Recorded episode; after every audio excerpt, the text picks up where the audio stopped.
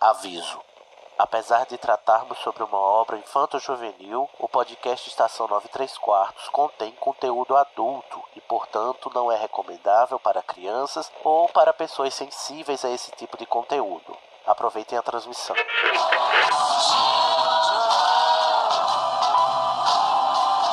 AD chamando, me escutam? Temos um novo boletim do tempo. O raio acertou, repito, o raio acertou. Isso, como dizem, é a sua viagem. Desculpa, eu vou ter que deixar você. Dumbledore deve estar querendo. Deve estar querendo me ver.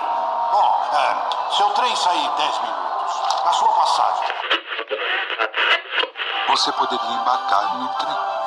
E pra onde me levaria? Em frente.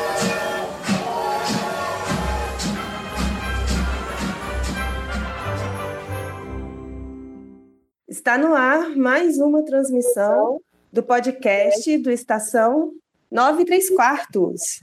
Ihu, Pessoal animado aqui hoje. Eu, eu- talvez vocês estejam se perguntando que voz é essa, uma voz diferente. Será que o Sidney mudou de voz? O que está acontecendo? É, eu sou Lorena Ferrari, é a primeira vez que eu estou de host aqui no Estação, porque a partir de hoje a gente vai começar uma série no podcast com as quatro casas de Hogwarts, né? E a gente vai começar, a primeira delas é a subestimada Lufa-Lufa. E como eu sou uma das lufanas do podcast, eu me voluntariei como tributo para estar aqui hoje hosteando esse episódio. E aqui comigo, então, estão só lufanos. É por isso que o Sidney não está aqui, porque o Sid é Corvinal e ele vai estar no episódio só de Corvinal. Né? Então, aqui vamos estar apenas lufanos. Então, aqui já estão comigo dois lufanos que já participaram de outros episódios. A Aline Bergamo. Oi, Aline. Oi, olá, alô, Romano. Tudo bem? Tudo ótimo, é bom estar de volta depois de muitos, muitos, muitos episódios. É, faz tempo que você não aparece, né? Faz bastante. Que bom que você está aqui hoje, então. O outro Lufano também, que já participou de vários episódios aqui, inclusive comigo, é o Alex Tavares. Oi, oi, tudo bom com vocês, seus lindos? Ai, que bom ter estar aqui de volta, né? Já tinha participado no podcast anterior e agora estou aqui de volta, muito emocionado, só para falar da melhor casa de Hogwarts, por É, favor. Estamos aqui para exaltar. Lógico, a casa que todo mundo gonga, mas é a melhor de todas. Inclusive, é engraçado, porque eu estava comentando com o Cid que parece que é subestim... todo mundo gosta da Lufa-Lufa, agora está na moda gostar da Lufa-Lufa, mas na hora que a gente chamou para gravar o episódio, não foi tanta gente assim que se voluntariou para gravar, né? Tá bem subestimada, tadinha. Ah, não merece. A Lufa Lufa É. merece ser exaltada como sempre. Ainda bem que nós é, tiramos o ditador Sidney Andrade daqui e agora estamos só gente boa, só lufanos. Achei Só o pessoal legal. Claro, gente boas. 4 e 20. Bom, e aqui com a gente também está uma convidada especial, a Thaísa Viriato, lá do podcast Café Seletor. E aí, gente, eu tô me sentindo muito honrada. Um beijo pros Alô Rumores. Eu, desde, que, desde que esse nome surgiu, eu estava ansiosa para poder falar isso. Você participou daquele episódio de representação, né? De representa- representatividade feminina, não foi? Foi, foi excelente, foi muito legal. Foi muito legal mesmo. É, Bem-vinda aqui de volta, Lufana, no nosso episódio Obrigada. especial. É, Eu sou, eu sou a cota lufana do, do Café Seletor também. É, eu acho o máximo porque o Café Seletor não tem grifinório, né? É exclusividade só. Tem Lufano. É, é Só isso tem mesmo, gente né? boa, né? É, é Lufano, Corvinal, Sonserina, Graf- Grifinório não tem. Não tem essa cota lá. Não tá tendo. né? Tem Grifinório demais já nessa. Exatamente. Gente, os Grifinória é 90% de, de livro e filme. Aí a gente falou, ah, não, não vai não Pra vai tá tendo. Exatamente. Gostei, inclusive, apoio, tá? Muito obrigada, Thaís. E hoje a gente está com dois novatos aqui. Primeiro eu vou apresentar a, uma novata, que chegou aqui hoje também, Lufana. Todos somos, todos somos lufanos, né?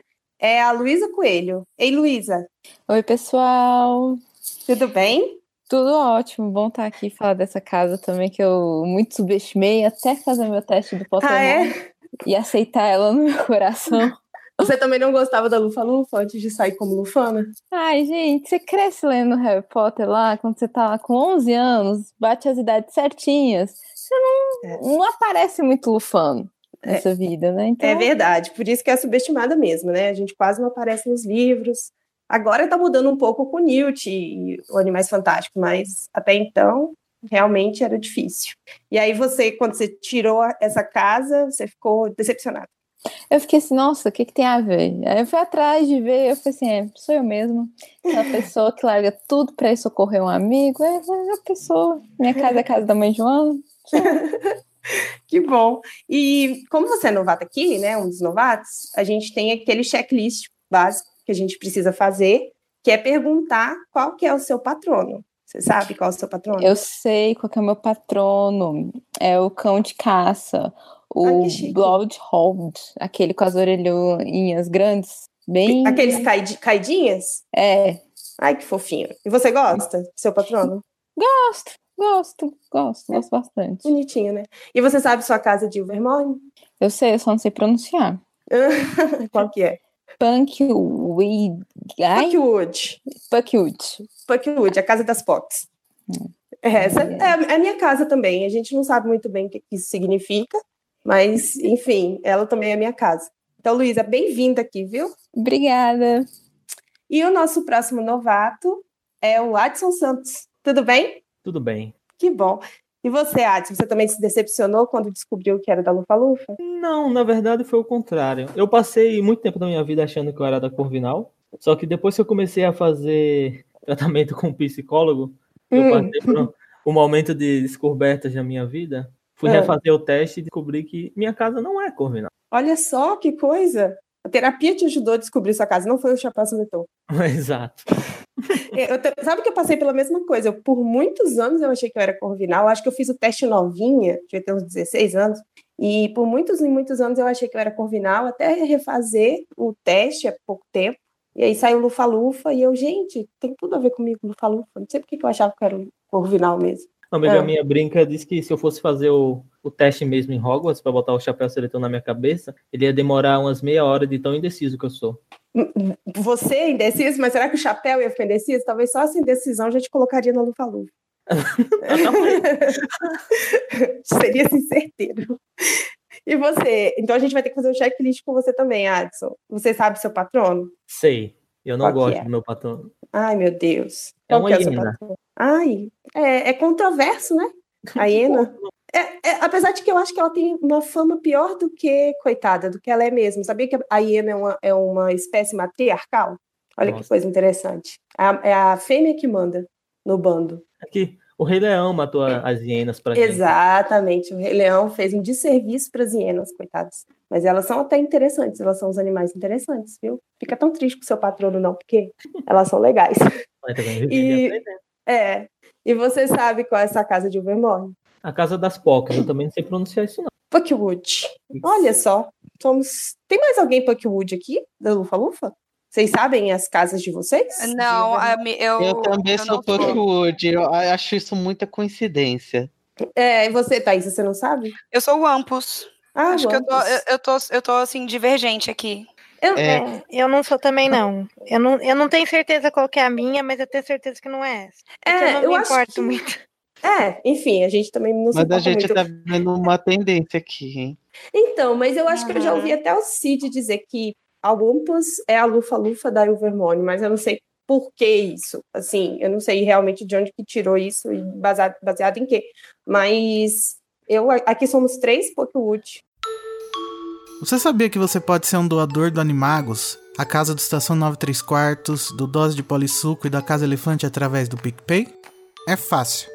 É só entrar em picpay.me barra animagos e escolher o plano. Você pode cancelar seu apoio a qualquer momento.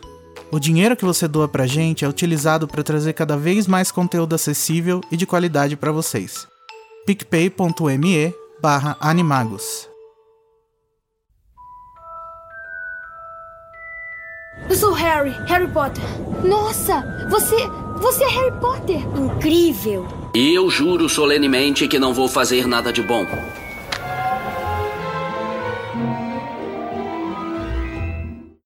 Então, pessoal, vamos começar, né? Apresentando um pouco dessa casa, querida por todos nós aqui, querida de um modo geral, apesar de ainda muito subestimada, que é a Lufa Lufa, que é uma das quatro casas de Hogwarts, da, da Escola de Magia e Bruxaria de Hogwarts. É, ela foi fundada pela Helga Lufa Lufa, ou Helga Hufflepuff, né? E é a casa hoje é dirigida pela hoje não, na época do livro, né? Era dirigida pela pela Pompona Sprout, ou Madame Sprout, né, que era professora de herbologia.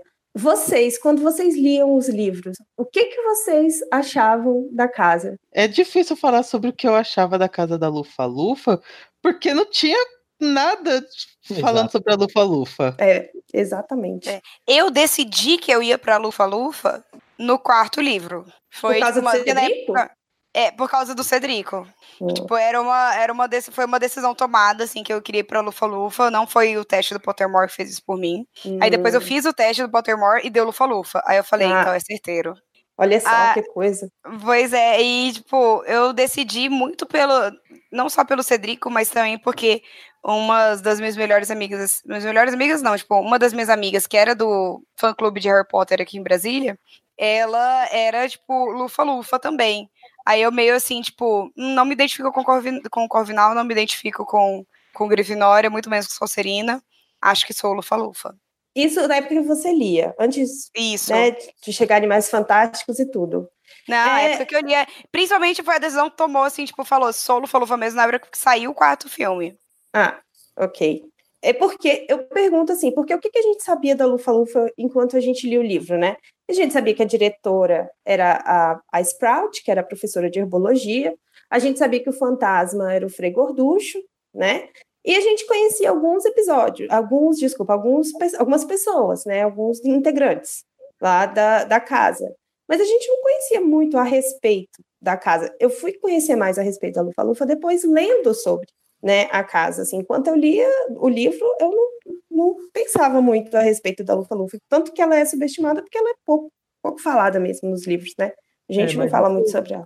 Isso é uma É. coisa que a J.K. Rowling fez no, com todas as outras casas. né? Um pouco menos com a Sonserina, mas sempre o foco foi a Grifinória e não tinha muito que a gente Sim. sabe das outras. Mas as outras três casas, né, pelo menos tinham algumas características muito marcantes, assim, que era muito fácil a gente se Isso. relacionar nessa época. A Corvinal, se você era muito inteligente, você tinha personagens bem marcantes, né, como a Luna e a própria Cho.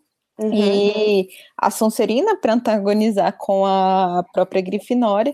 E a Lufa-Lufa ficava bem assim: ah, a Lufa-Lufa sempre tá ali no meio, né? Ela nunca Tipo, é- vai pro lado da Sonserina, mas é tipo, nunca ganha É que nada. sobra. Mas a- a Existindo. Lufa-Lufa não era boa no quadribol, né? Dos livros não falava alguma coisa. Isso eu acho que eu tenho alguma lembrança disso. Eu acho que ela era a maior rival da Grifinória, né? Ela era a maior rival da Grifinória no quadribol. Mas eu acho que isso fica meio ofuscado quando o Draco vira apanhador da Sonserina. Uhum. Uhum. É, Sim. e é logo, né?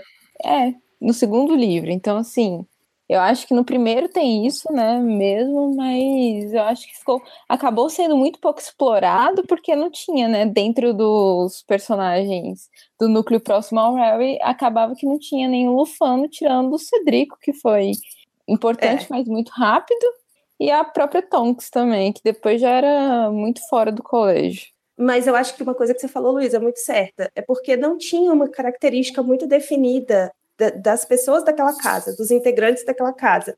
Depois só que, bom, aí a J.K. foi alimentando alguns textos e coisas saíram no Pottermore, é que saiu falando as características das pessoas da Lufa-Lufa, que é a casa mais inclusiva, que valoriza trabalho, paciência, lealdade, amizade.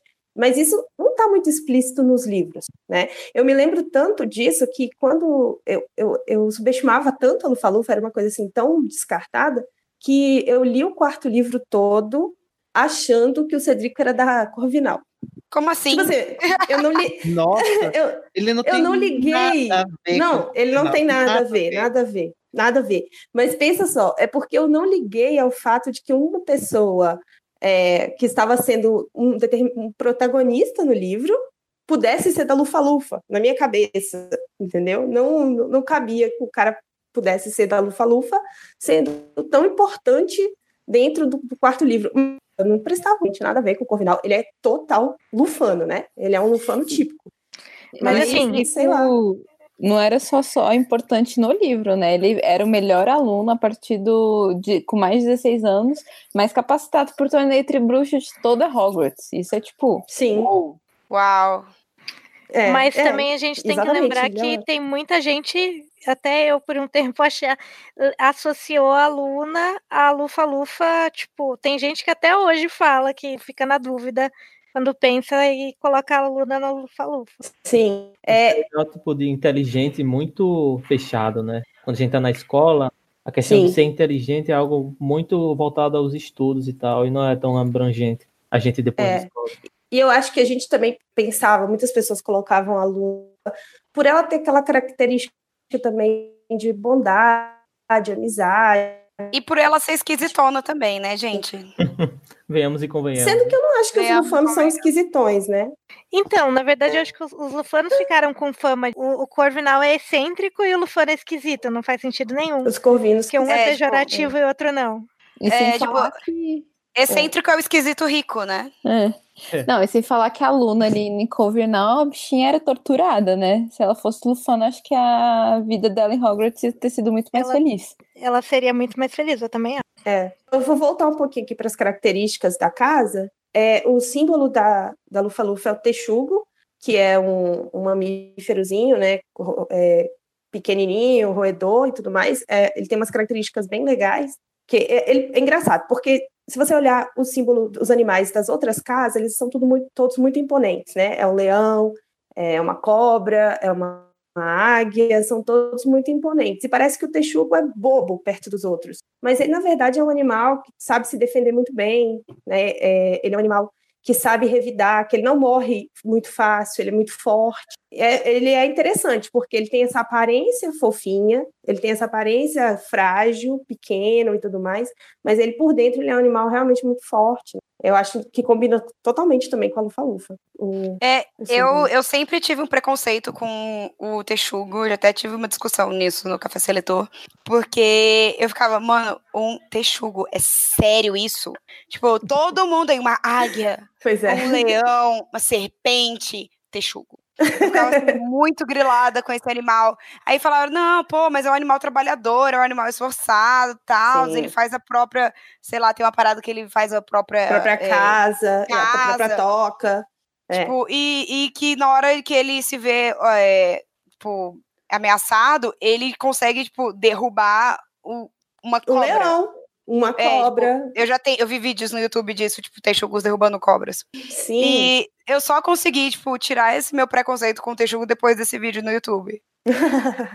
Que bom. Porque, sim, eu tinha muito preconceito. Eu ficava, cara, eu preferia que fosse uma abelha. Que não uma abelha.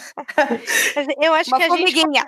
a gente, como brasileiro, é um pé no saco também. Um animal que não é muito relatable, porque a gente não É. tem também nenhum aspecto, tipo, ah, tem um texugo aqui na rua. Não tem, a gente nem usa essa palavra. Não. Tipo, Ele parece, se você olhar para a carinha dele, e se você fosse pensar num animal brasileiro, ele parece um coati, né? Um gambazinho. anim- Um gambazinho, um coati. Só que não é. Também. É, só que ele tem as características diferentes, né? Ele é, ele é bem diferente, ele é mais agressivo, inclusive, do que esses animais. Ele não é tão passivo, ele é mais agressivo.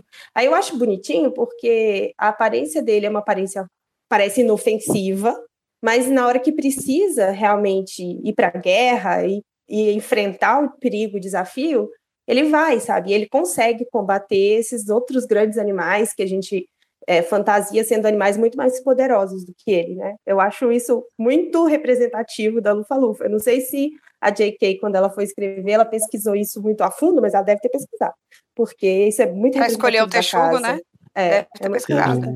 Ainda mais porque, com você falando assim, que ele vai e enfrenta, e é realmente porque ele não faz isso ah, por glória, poder, isso, aquilo. Ele faz porque ele vê que isso é o certo fazer isso. Tem que fazer por lealdade, por coisa certa. Por isso que até falam que os alunos da Lufa-Lufa foram.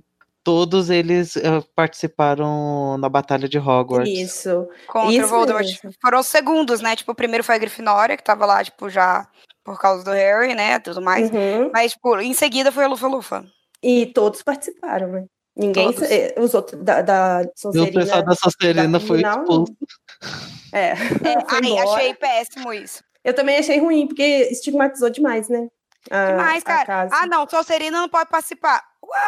É. Quer dizer que a Sonserina, tipo, 100% das pessoas da Sonserina concordam com Voldemort? Como assim? Pois é, isso é um pensamento bem lufano mesmo, Thaisa. Parabéns. Obrigada. Querendo incluir as pessoas, muito bem. É, isso que eu também achei. Falei assim, gente, por que não pode? Ah, gente, Mas eu acho que é, é bem isso. Mas eu concordo com a Thaís, eu acho que é, é muito estereotipado, se fosse assim, sabe? Não são todos maus, né? A, a característica da Sonserina não é ser má, né? É outras características. Eu fico pensando, eu fico pensando no, na galera da Sonserina, tipo, uma pessoa na Sonserina falando assim, cara, mas eu quero lutar contra o Voldemort, por que, que vocês estão me prendendo aqui? Tipo, É. isso faz a pessoa se tornar má. Ah, agora vocês não querem lutar? Então tudo bem, se eu tiver a oportunidade, eu vou lá e vou lutar do lado do filho da puta do Voldemort. Então. Pode xingar aqui. Desculpa, eu xingo muito. Não, pode xingar, porque é, é proibido para menores de 18 anos, aqui é, Ai, tem- ótimo. é tranquilo. Lumos Maxima. Lumos Maxima. Bom, as cores da, da casa são o amarelo e o preto, e isso faz referência também ao elemento da casa, que é o elemento terra, né? A lufa-lufa corresponde Uhum. ao elemento terra. É, o amarelo, ele é indicador do trigo, que é o que? O fruto da terra, né? E, é- e o preto tem a ver com o solo mesmo.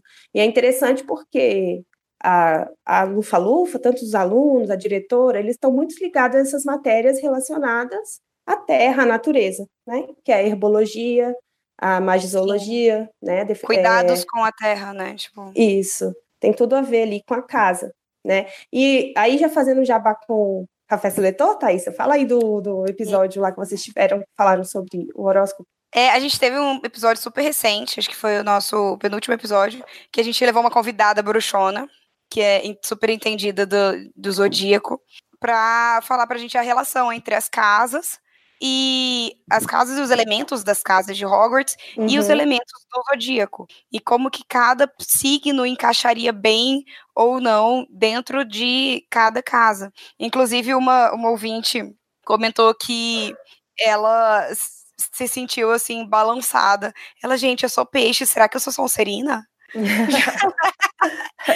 Foi muito querida, assim, gente, nossa, fizemos a pessoa repensar a própria casa. Não, mas eu acho interessante porque os, ah, o elemento terra e as pessoas, se a gente fosse le- levar para o lado do horóscopo, e o, ah, o, o episódio passado aqui da estação também foi sobre o, o chapéu seletor, onde também foi falado um pouco sobre isso. É, é, o, é o signo, né? Os signos de terra são os signos das pessoas que têm o pé no chão, das pessoas que têm um- uma, um- uma vibração mais voltada para essa coisa mais material, né? Apegado às coisas mesmo materiais, as coisas reais, concretas. Eu acho interessante essa relação da Lufa-Lufa com a Terra. Você, vocês concordam com isso? Eu concordo. E eu só, tipo, acho que tem uma das características, por exemplo, que a própria Paty, né, que foi convidada, que mencionou do signo de aquário, porque eu tô levando pro meu lado, tô fazendo meu peixe, né, vendendo meu peixe. Que uma das características do signo de aquário é pensar, tipo, na coletividade e não no individual. E eu acho isso Mas uma aquário é bem ar, né? lufana. É, aquário, aquário é ar, seria corvinal, né? Mas eu Uhum. acho mesmo isso, mesmo assim, isso é uma característica muito lufana. De, de tipo, ver o, a- o coletivo ao invés do individual. É verdade. É É, verdade. no, no meu caso, eu sempre tive uma crise de identidade com o meu signo, porque eu sou canceriana, mas eu sempre neguei um pouco. Eu falei, não é possível, não é- eu sempre, não, tipo, eu sempre via o lado ruim de Uhum. ser signo e tal. E Toca hoje- aqui, eu hoje- também sou câncer. é, e hoje eu vejo isso em mim, mas eu passei por uma crise. E quando eu descobri que meu ascendente era em touro, minha vida mudou. Ah, eu entendi que existia um lado meu que combinava muito mais com o meu ascendente. Então faz todo sentido pra mim, assim, porque eu passei por toda essa crise e eu acho que eu me vejo muito no, no touro, então no, é uma que é mais terra. É, aí le- relembrando, né, quais são os signos de terra? É touro, virgem e capricórnio, né? São os três signos de terra do zodíaco. Que esse é o É, elemento. mas é, é uma, uma coisa muito importante na hora de ver o, o seu mapa astral, é ver em co- como seus signos, como os seus planetas estão aspectados em quais casas do mapa astral. Pode ser que o seu planeta, o seu Sol em câncer, esteja aspectado em uma casa que seja mais terrena, uma casa de touro, uma casa de é, uma casa de Capricórnio, e por isso às vezes você não se identifica tanto com as características emocionais da, do câncer, né? Que ele, ele dentro da, do seu mapa ele pode estar em uma casa não voltada com a água. É, isso eu já não, não sei mesmo, não entendo essa parte. Mas eu, eu, enfim, eu acho interessante porque a gente percebe que a J.K. ela teve esse cuidado na hora de construir a, a, a, a mística, né, das casas de Hogwarts. Ela escolheu esse, esse elemento para Lufa-Lufa pensando também nas características desse elemento em várias outras simbologias, como o zodíaco, né? Como os signos do zodíaco. Eu acho que tem tudo a ver mesmo com as características da Terra nesse, nessa simbologia do zodíaco. E achei que ficou bem interessante essa escolha. E também interessante porque as capacidades dos alunos, geralmente dos alunos da Lufa-Lufa, também são voltadas para as coisas da Terra, né? Tanto para a herbologia quanto para os animais, como Newt, no caso, né? É bem interessante. E aí, por falar no Newt, né, ele é um dos, uh, dos alunos famosos da Sonserina, oh, da Sonserina, desculpa, da Lufa Lufa. Opa, não, da Lufa, da Lufa Lufa, da Sonserina não. O Newt, a Ninfadora, a Tonks, né, o Cedrico, são alguns dos alunos importantes conhecidos aí da Lufa Lufa. A gente vai falar um pouco sobre a fundadora, que é a Helga, que é dos quatro a mais legal. É ou não é? É, é a melhor dos quatro. Não há dúvidas. Não há Com dúvidas. certeza, fofa, mais, mais agradável. Eu amo. Quando já vi a descrição dela, quando já vi como é a personalidade dela, eu falei assim, gente, eu nem conheço essa mulher, já sou apaixonado por ela, já quero ela sendo minha amiga. Nem conheço, mas considero pacas. Ela, ela inclusive é chamada pelo chapéu seletor da meiga Hufflepuff, ou meiga lufa-lufa das planícies, né? Ela é conhecida por essa, por essa. Eu imagino ela como uma grande matrona, aquela pessoa acolhedora que todo mundo procura para aconchego, acolhida, para receber carinho. Eu sempre imagino ela essa pessoa assim acolhedora, bonachona, que recebe todo mundo. Ai, eu queria muito ser adotada por ela. Ela é muito legal. Ela foi uma das quatro fundadoras, junto com o Godrico Grifinória, Salazar Sacerina, Rovena Corvinal e a Helga Lufa-Lufa, que foi a quarta fundadora, né? E eles, quando fundaram Hogwarts, a gente também teve um episódio sobre isso, né, sobre Hogwarts, e quando eles fundaram, eles mesmos selecionavam os alunos para suas casas, é, de acordo com as características que eles achavam importantes serem desenvolvidas. Então, Grifinória escolhia pela coragem, é, Sonserina pela astúcia, Corvinal pelo intelecto, e a Helga foi a que falou, peraí, né, gente, vocês estão doidos? Por que vocês estão dividindo as crianças assim? Não, não tem nada disso, não. Não vou dividir ninguém, não. Aqui eu aceito todo mundo. Né? Ela só aceitava. Vem. Só vem, só vem que eu vou ensinar quem, quem vier. Inclusive, eu acho ela muito Paulo Freire. Eu falei isso na, no episódio no episódio de Hogwarts, uma história. Eu falei, ela é o Paulo Freire de Hogwarts. Só vem que eu ensino. Vou ensinar quem tiver aqui para ensinar, eu ensino. Muita consciência de classe que ela tinha. Eu acho que isso foi um dos problemas que, ah, quando eu comecei a ler Harry Potter, eu tinha essa ideia de que acho que a J.K. Rowling falhou um pouco em deixar isso mais claro, que parece que a Lufa-Lufa foi meio, meio que feita para o resto do pessoal inteiro, sabe? Uhum, tipo, todo mundo que sobra vai para a Lufa-Lufa. Então, é uma ideia meio errada. Acho que ela falhou um pouco. Igual tudo na obra dela, ela deixa para explicar no Twitter e fica bem melhor depois, né? é, na verdade, é, isso pode passar realmente essa ideia que você falou. Eu acho que passou, sim, por muito tempo a ideia de que, tipo, os menos capazes iam para Lufa-Lufa, porque os outros já escolhiam os melhores, digamos assim, né? Então, os menos capazes iam para Lufa-Lufa. Sendo que eu acho que, de fato, se a gente observar, não é que os menos capazes, é porque a Helga, ela acreditava que todos tinham o direito a ter educação mágica. Uhum. Todos os bruxos daquela região lá da Inglaterra tinham o direito de ter educação, né? Independente se eles tinham as características que os outros achavam é, boas, se eram valentes, ou não. se eram ambiciosos, é. se eram inteligentes. Tipo, é igual. É, eu consigo muito fazer uma comparação com a escola tipo, formal de hoje em dia, assim, porque uhum. eles tentam pegar todas as crianças e medir a, a, capacidade daquelas crianças por meio de uma prova de matemática, uma prova de geografia, uma prova de física,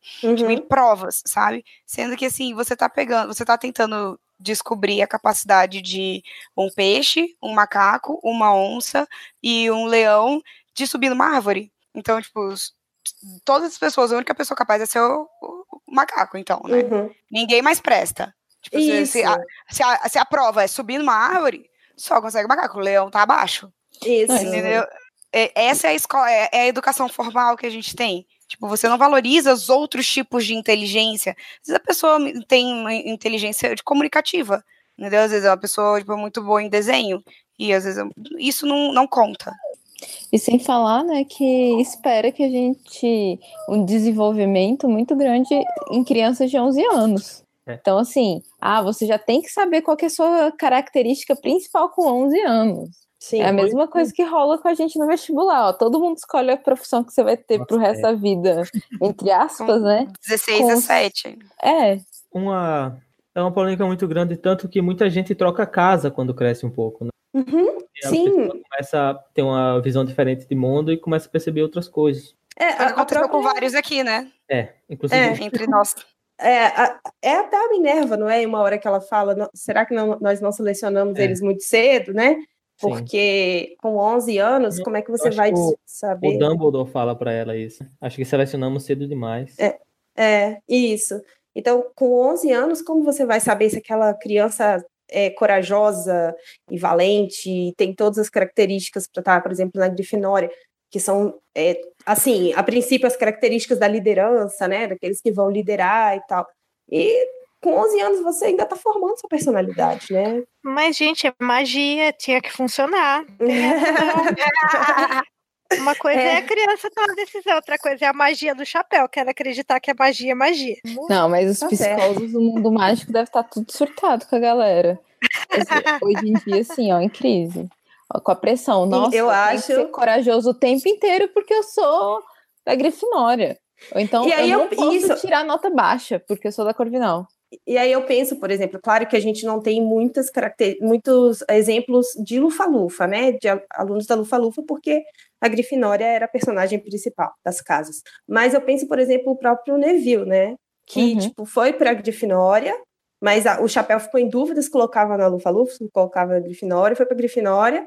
E eu acho que ele sentia uma pressão, porque ele estava na Grifinória, porque os pais dele eram da Grifinória, e ele tinha que ser tão bom e tão forte, e tão valente, e Corajoso. tão corajoso como os colegas dele. E, e, sei lá, no final ele é, ele foi, né? No final das contas, ele se desenvolveu para ser essa criança, esse jovem corajoso que foi lá, é decisivo na batalha de Hogwarts e tudo mais. Mas e a pressão, sabe? Que ele sentiu no início. Imagina, imagina uma- o filho do Harry, que era o pai era da Grifinória e ele foi para Lufa-Lufa, sabe? Também. é, foi pra assim. Solterina, né? É, pra, tô confundindo Lufa-Lufa com Sonserina, não sei porquê. Já é a segunda vez. Ele foi pra Sonserina, isso mesmo. Isso chama ato falho, amiga. É, eu não sei porquê, porque é meu câncer aquelas. ele foi para ele foi para Sonserina, sendo filho do Harry, eu imagino, né? Ele também não queria ir. Ele falou pro Harry que ele não queria ir para Sonserina. Imagina se eu for para Sonserina, né? Aí já fica com aquela com aquela pressão desde muito jovem, porque os bruxos que são que sabem que são bruxos, né, que não são nascidos trouxa, eles, eles sabem as características das casas, eles sabem quem foi de cada casa, óbvio que conhece as características desde criança. Tanto que quando Harry chega lá, a Rony fala para ele, né, só não vá para só não só não vá para Sonserina, e ele fala alguma coisa da Lufa-Lufa também, né, que a Lufa-Lufa são os, os perdedores, os losers. Não, e até entre os Weasley, né? Rola, acho que em algum momento rola uma piadinha, né? Falando que algum comentário. no- Ou, não sei se é no Pejorativo? final que ele fica. É, pejorativo. Não sei se é no final que o Rony faz um comentário quando as crianças estão indo É. no último livro, né? Estão indo pro, pra Hogwarts. Que ele fala que não pode deixar de entrar pra Grifinória, né? É, É, alguma coisa assim, né? Dá Então. uma pressãozinha ali. É, Rony sendo Rony, né? É isso que eu ia falar. Rony sendo Rony, né? Mas enfim, é isso mesmo. Mas voltando aqui então para a Elga, né? Que a gente estava falando dela, e, já, e como acho que como bom- bons lufanos já fomos lá longe, voltamos, né? É, mas a gente estava falando dela e falando que cada um selecionou uma característica que queria para os seus alunos, né? E a Elga falou que não, que ela que, queria ensinar todos, independente das características, e que todos podiam aprender, né? Todos eles poderiam ser ensinados, todos eles poderiam se- aprender. Né? Então ela ia de acordo com a sua convicção de que todos tinham capacidade de ser bons bruxos, independente dos rótulos, das características que levassem, né? E isso deu, uma das coisas que até o Adson falou, né, Adson, que deu a entender por muito tempo que ela aceitava os alunos que é, menos capazes. Outras, né? É, menos capazes. Mas aí a gente, como vocês mesmos falaram, a gente chega no quarto livro e a gente tem o Cedrico, que é o aluno mais capaz da escola, porque senão o Cálice de Fogo não teria escolhido ele, né? E ele era da Lufa-Lufa. E ele passou todos os Corvinos, ele passou todos os Grifinórios, ele passou todos os Sonserinos e ele que foi escolhido. Ali foi até uma reparação histórica do J.K., né, gente? Botar um Lufano para ser o escolhido do Cálice depois de três livros sem falar nada da Lufa-Lufa, né? É, sim, tipo, por isso que você não. Era você que não estava conseguindo era eu lembrar que não associava, é, era. Por isso que você não estava conseguindo associar, porque era como se não existisse. Exatamente, exatamente. E eu, e engraçado porque justamente, assim, é lógico que eu sei que ele não é da, da Corvinal, mas na minha cabeça de criança, adolescente, quando eu li, é, ele era o melhor da escola, né? Na sua cabeça, quem é o melhor da escola? É o mais inteligente, é o que tira as melhores notas? Ora, a JK apresentou para mim o quê? Que essa pessoa deveria estar em qual casa? Na Corvinal. Então, eu nunca fiz a associação, na época, de que poderia ser da Lufa-Lufa, justamente pelo que o Adson falou. A Lufa-Lufa não é o que recebe os que não são tão bons, né? E não, né? Mas... Hoje a gente sabe que não. É, também tem o caso dela dar destaque para Lufa-Lufa, mas vamos combinar que ela colocou um personagem para matar. E eu não vou me esquecer disso. tá certa. Ela tá fez certa. a gente amar para a gente só perder. Meu Deus, e como eu Colocou sofri. um personagem da Lufa-Lufa como destaque para depois nunca mais dar destaque para nenhum personagem da Lufa-Lufa, porque o da Tonks, ela é uma, uma personagem forte e tal, só que ela parece assim, ah, uma cena aqui ali na Ordem da Fênix, ah, uma cena aqui ali no Enigma do Príncipe, ah, uma cena aqui ali no final do Relíquias da Morte. Como é que vai, né? Vou dar, dar É. destaque para a Lufa-Lufa. E, desse e não jeito. associa muito. E não associa muito que ela é da Lufa-Lufa, né? Tipo assim, falas, É, é falado, mas. É, todo mundo só fala pelo fato dela ser uma excelente Aurora. E não que ela é uma lufana. É, isso não é muito falado, né? Que ela é uma lufana e por isso é uma excelente, é, excelente aurora, e, enfim. Mas ela também é super lufana, né? Eu acho ela a cara da Lufa-Lufa, a Tonks. É uma personagem que eu gosto muito, Ela é. inclusive. Ai, eu. Sim, assim, até iludida com amor é. Ela é maravilhosa. Eu gosto muito mesmo. É, eu, eu, há muito tempo atrás, né? Lá 2003, mais ou menos, que foi quando eu comecei a ler Harry Potter, eu participava de um fórum de Harry Potter na internet e o meu nickname naquela época era Ninfadora, justamente, porque eu amava a personagem. E olha só, botei esse nome e eu não sabia que eu era Lufa-Lufa. Eu não sabia que eu era da, da, da casa Lufa-Lufa, eu não sabia que eu era Lufana. O seu coração já era lufano. É, o seu mas coração assim, amarelinho com preto. E é mesmo, né? A gente já teve aqui episódio em que eu participei, tipo, como zoóloga, né? Porque eu sou bióloga, então tem tudo a ver comigo até nisso. a casa, né? Até na profissão tem tudo a ver comigo. Eu Enfim, acho, gente. Acho que a oportunidade que ela perdeu de trabalhar bem as outras casas, principalmente os alunos, foi na armada de Dumbledore, né? Se ela Sim. tivesse mexido um pouquinho mais, dando destaque para alunos de outras casas e tal, acho que sairia algo melhor dali. E tinha, né? É, tinha os outros e no final quem foi lá pro ministério foram só os da Grifinória, né? E Mas é, perdeu uma oportunidade. E a aluna, né? Acho que é por isso também que a gente cria uma relação com a Corvinal, né? Porque a aluna acaba fazendo parte do grupo de amigos ali do Harry, né? Então a gente Sim, acaba faltou, faltou um personagemzinho nesse, no grupinho de amigos da Lufa-Lufa. Sim, e ela coloca as pessoas na armada, a Ana Bot, o Terêncio, né?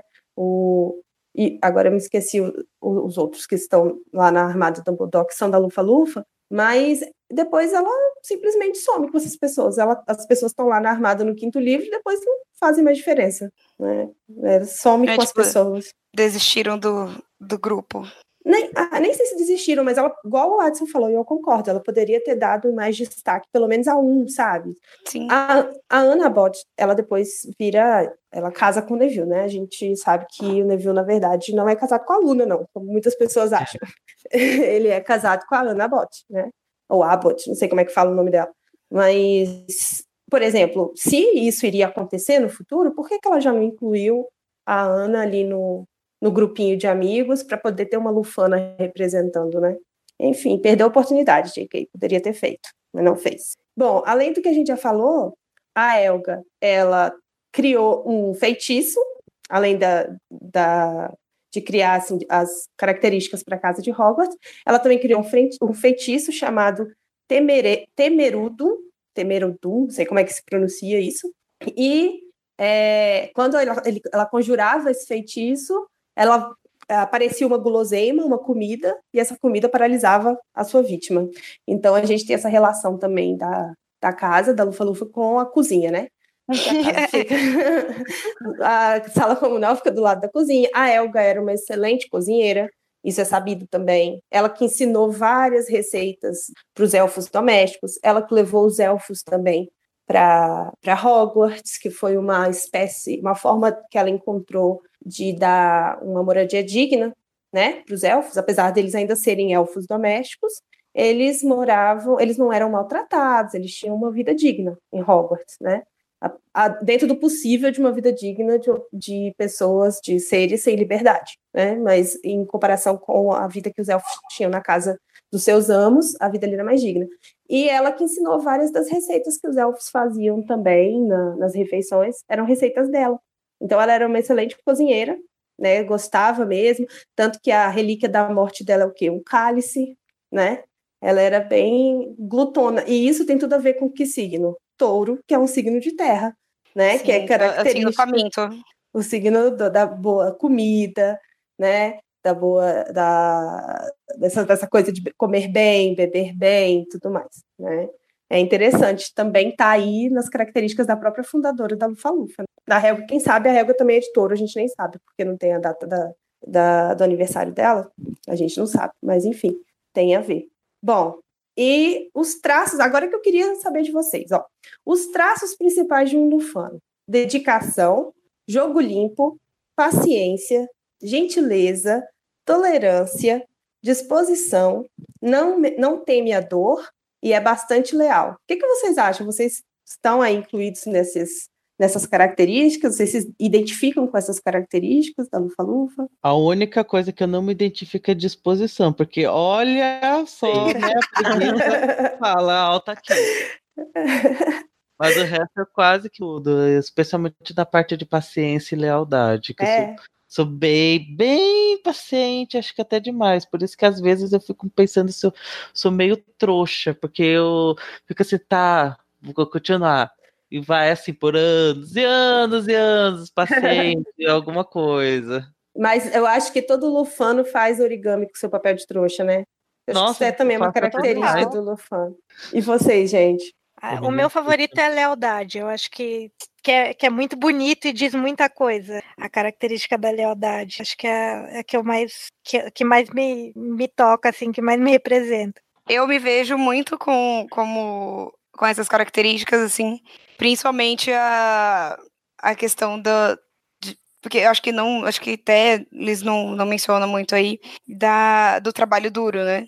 Porque é, eu tô tentando até lembrar que a palavra que é usada no em inglês, tô tipo, procurando, mas não tô encontrando. Que é tipo, não tem medo da dor, né? Seria tipo uma tradução meio, literal. É meio literal, que quando fala dor é tipo, não tem medo do, do perrengue, sabe? Não tem medo da, das dificuldades. Uhum.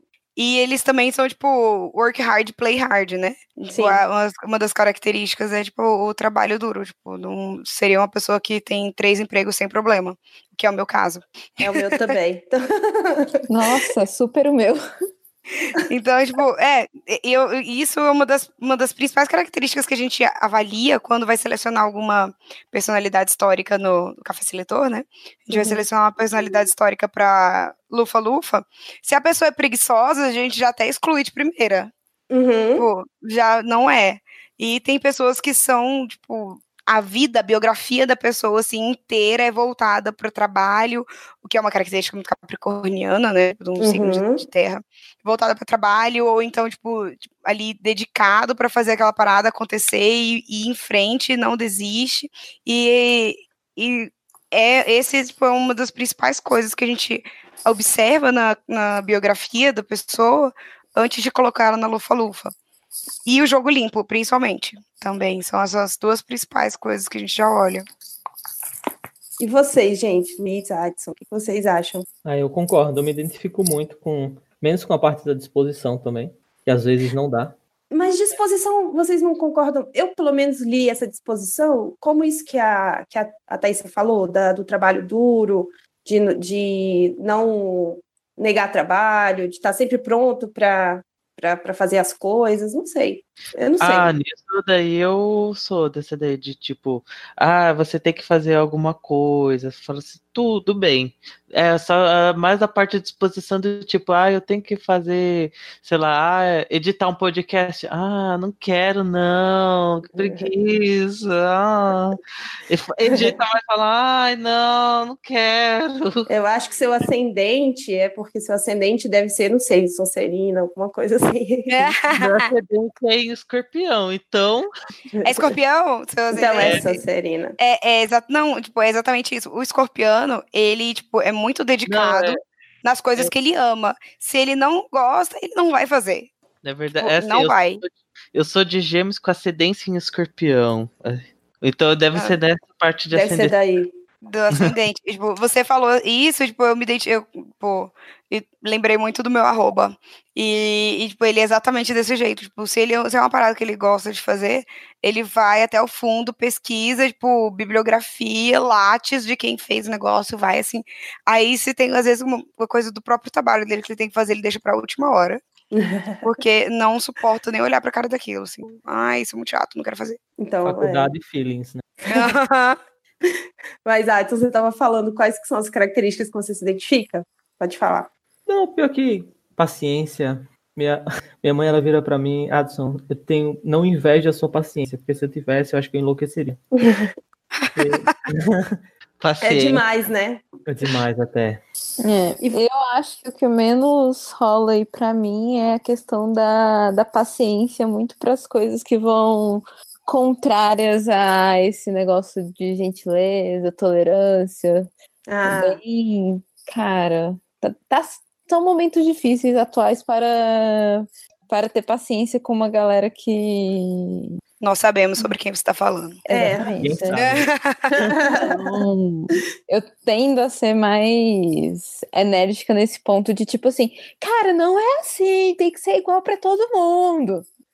É, eu, é, também eu sou muito paciente, mas eu entendo o que você está falando. Assim, tem certas coisas que a gente perde a paciência também, né? No- também, eu acho que aí eu vou pegar um pouco das características do próprio texugo, assim, fica lá quietinho na dele e tal. Mas se ele for ameaçado, ele vai revidar, ele vai brigar de volta. Eu não acho que o, o- eu acho que a gente também tem que pensar que paciência não é passividade, né? O, o Lufano ele não é passivo, de ah, então tá, você tá aí falando um monte de groselha, tá aí falando um monte de coisa nada a ver, tá me machucando, tá me oprimindo, eu vou deixar. Não, né? Não Mas eu acho que, que rola uma inteligência emocional que eu não tenho, que é saber a hora de deixar de ser paciente, sabe? Escolher os momentos de entrar na briga. Isso eu não tenho ainda, não domino muito essa, essa arte, mas o resto. Mas você, você acha que é, vocês são, tipo, vocês estouram, vocês partem pra briga? Ah, Difícil partir. Eu tenho uma amiga que ela pega muito no meu pé porque ela fala que eu não sou paciente, então eu não sou lufana. Mas eu bato muito essa paciência com aquela paciência de determinação mesmo, uma paciência de longo prazo, de que as coisas vão se resolver, e não essa paciência da- momentânea do tipo você não pode estourar com ninguém, você é de boas eternamente. Pelo menos é, É, a forma como eu mas- interpreto. É, eu também acho que paciência é diferente de passividade, né? A gente também não aguenta qualquer coisa, não dá pra aguentar qualquer coisa, assim. é. Dá pra sair oferecendo o outro lado da, da- da- do rosto, né? Tipo, Não. outra face pra todo mundo, né? E eu ainda acho que os- as outras características que o Lufano tem, que eu também me identifico, eu acho que de todas essas aqui eu menos me identifico, é não ter medo da dor. Eu acho que eu tenho, sabe? Eu, eu não sou uma pessoa tão destemida nesse ponto de, de não pensar assim, se vai me magoar. É, mas isso é, é uma questão, igual eu te- eu tinha comentado, né? É, que é da tradução também. Entendi. Porque eu, fui, eu achei aqui, tipo, a palavra toil They are not afraid of toil. E toil, se você, tipo, pegar... É tormento, né? É, tipo- labuta, é fadiga, trabalho pesado. Não Ah, sim. Entendeu? Tipo, eh, ele não é... Eu não é uma coisa que eu imagino de um lufano, às vezes está sendo, eh, sei lá, tipo, torturado, e ele, tipo, vai aguentar até as últimas consequências, porque ele não tem medo da dor. Não é esse tipo de dor, sabe? Entendi. É, tipo, uma dor da, tipo, do cansaço, da labuta, trabalho É pesado, porque é, é a palavra toil, né, tipo, vem disso. Uhum. Eu vejo essa tradução de não tem medo da dor um pouco distorcida. Uhum. Entendi. É, então, desse caso, realmente, eu, igual vocês falaram, né? É, três, três empregos, tá sempre encarando. Eu, sou, eu tenho até dificuldade de dizer não, né? Assim, se alguém me pede para fazer uma coisa, eu tenho dificuldade de dizer não, porque eu acho que eu dou conta de fazer tudo. Né? Eu te entendo muito. É, então eu acho que eu me identifico muito com essa parte, assim, e de um modo geral também me identifico muito com as características é, dos traços do Lufano, porque entra na dedicação, eu acho que entra isso também, né, da gente se dedicar a tudo que a gente pega para fazer, a gente se dedica muito, né, tem, a gente coloca a alma naquilo ali que a gente está fazendo, pelo menos é uma característica que eu enxergo, eu penso, inclusive, no próprio Newt, né, quando eu penso nessa dedicação, que ele pega uma tarefa para fazer, às vezes ele nem queria fazer, Dumbledore manda ele lá para os Estados Unidos, ele talvez nem quisesse fazer o que Dumbledore manda, mas ele vai, ele faz, ele vai até, as- até o fim, até as últimas Porque ele sabe que ele dá conta. Ele, é, ele pegou para fazer, ele vai fazer. Essa que é a questão. Se ele pegou para fazer, ele vai fazer. E ele É, sente uma obrigação de que, como aquilo é o certo a se fazer, então ele tem que fazer, né? Exato. E ainda tem essa questão da, da- do senso de justiça, né, que o Lufano tem, porque se, se aquilo ali é o certo a fazer, se eu preciso fazer, eu vou fazer, né? É, o- é o, o senso de justiça vai falar mais alto. O, ser, o senso do que é certo, que é errado, ele vai falar mais alto às vezes do que suas capacidades, do que, sei lá, outras coisas, né? Você vai deixar as outras coisas de lado para tentar realizar. Agora, eu vou fazer uma pergunta que quando eu estava escrevendo isso, eu me eu fiquei pensando. A gente olha os traços do Lufano e eles são todos positivos. Porque Isso é também- maravilhoso. É, maravilhosos. É isso mesmo, zero defeitos. Próximo. Zero defeitos, princesas, né? Mas Cristais. é, eu, eu fiquei. Isso me incomodou um pouco, porque isso me passa uma sensação de superficialidade também, entende? Porque as outras casas, elas todas têm nuances, tanto positivos, negativos, né? Tem suas nuances. E a Lufa-Lufa, ela é descrita, não sei, ela é descrita de um modo geral com características muito positivas, mas vocês enxergam alguma característica negativa? Não, que eu acho-.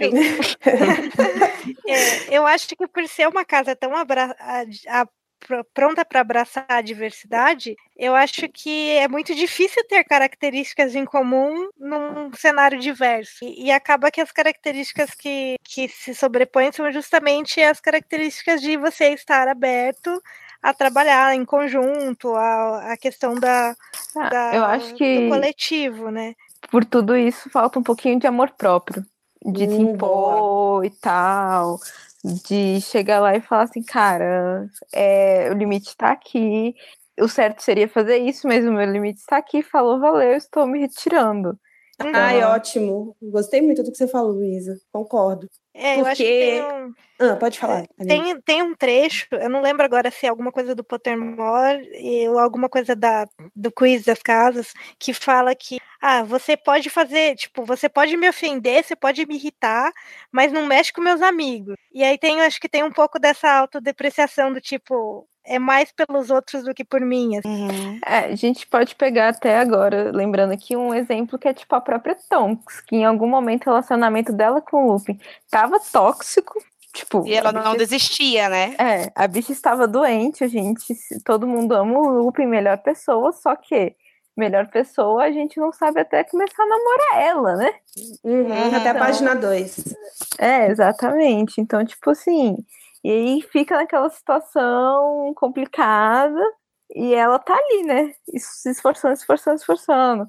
O próprio Cedrico que leva, né, ao extremo, pô, a vitória era dele, né? E o senso de justiça, vamos pelo menos compartilhar e tal, o negócio.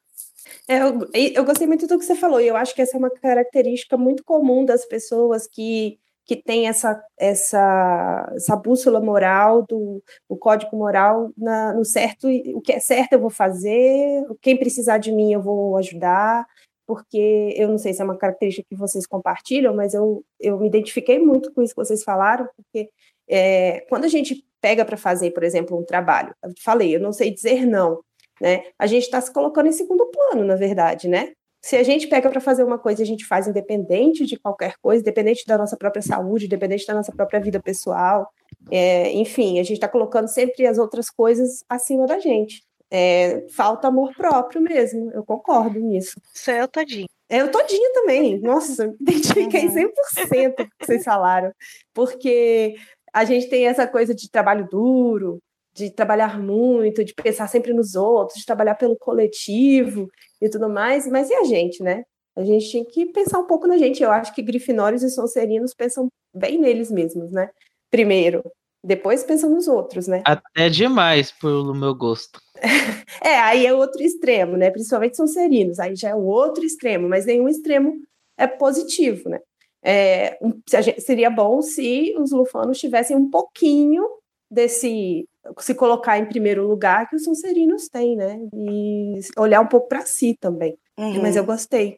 Eu gostei porque quando eu fiz a pauta, eu fiquei muito intrigada com isso. E eu achei, inclusive, um, um, uma coisa negativa, sabe? Como se a JK não tivesse se dado ao trabalho de pensar a fundo as pessoas dessa casa, as pessoas da, da Lufa-Lufa, para colocar características ambíguas também, como todas as outras casas têm, né?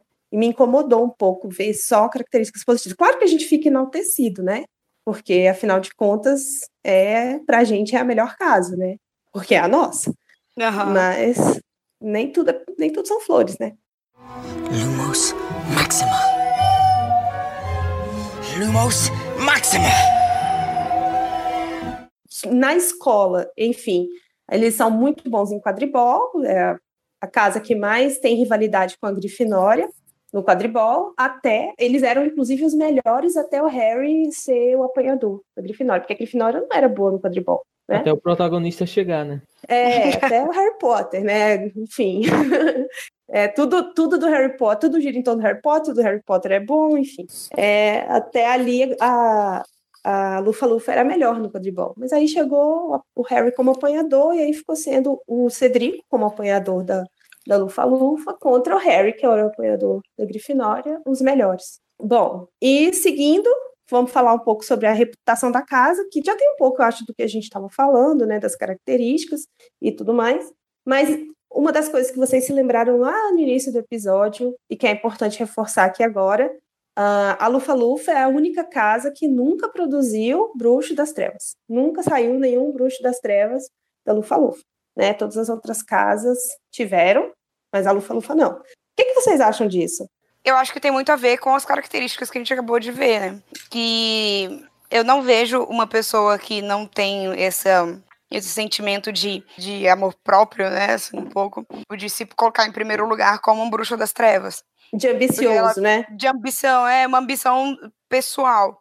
Porque, tipo, pra você ser um, um, um bruxo das trevas, você tem que pensar, bem, algumas pessoas vão se fuder, Uhum. Mas é melhor para a minha galera. É melhor para mim. Egocêntrico, né? Egocêntrico. E não pensa no coletivo. Não pensa, não tem essa tolerância, não tem a gentileza. Não tem é. o jogo limpo. Com, é, só é, corrigindo uma coisa que eu falei, não é que nunca produziu, mas é a casa que menos produziu, a que tem menor número de das trevas de todos ao longo da história. Né? Mas eu concordo com a Thaís, acho que é bem isso mesmo. Se você pensa sempre no coletivo em primeiro lugar, se você pensa sempre no outro, se você tem esse senso de lealdade, de justiça, o que é certo é certo, o que é errado é errado, muito provavelmente você não vai para um lado que é prejudicial para a maioria, né? Não tem muita lógica. Né? E uma outra coisa que também a gente já comentou é que é essa fama da Lufa-Lufa ser a casa dos bruxos menos talentosos, e que não é, né? A gente pode citar, por exemplo, o próprio Newt, que é, enfim, muito importante, maior magisólogo lá da época. Referência, né? Referência, Olha, ele ganhou. Só pelo Newt, o Cedrico e a Tonka, você fala assim, é a grande demonstração do muito pelo contrário Lufa Lufa É. tem alunos talentosos e inclusive até pode ser a casa que tem os alunos mais talentosos, só que eles não se gabam, eles não Isso. eles não têm esse egocentrismo de falar, ah, eu sou melhor, eu sou isso, eu sou aquilo, não. Eles, eles são bons no que fazem e eles se sentem bem com isso e acabou. Exatamente, eles não têm a característica, é, inclusive é uma característica da Lufa-Lufa, né? Eles não se orgulham, eles não se gabam das coisas que eles fazem. Então, eles não ganham muitos louros, talvez, pelas coisas que eles fazem, porque eles são, vamos botar entre aspas, humildes nesse sentido, né? Não, não ficam se gabando. Mas eu concordo, viu, Alex? Porque a Tonks era uma excelente aurô. Ela foi para o Ministério da Magia assim que se formou, né? Ela logo conseguiu o emprego de aurô.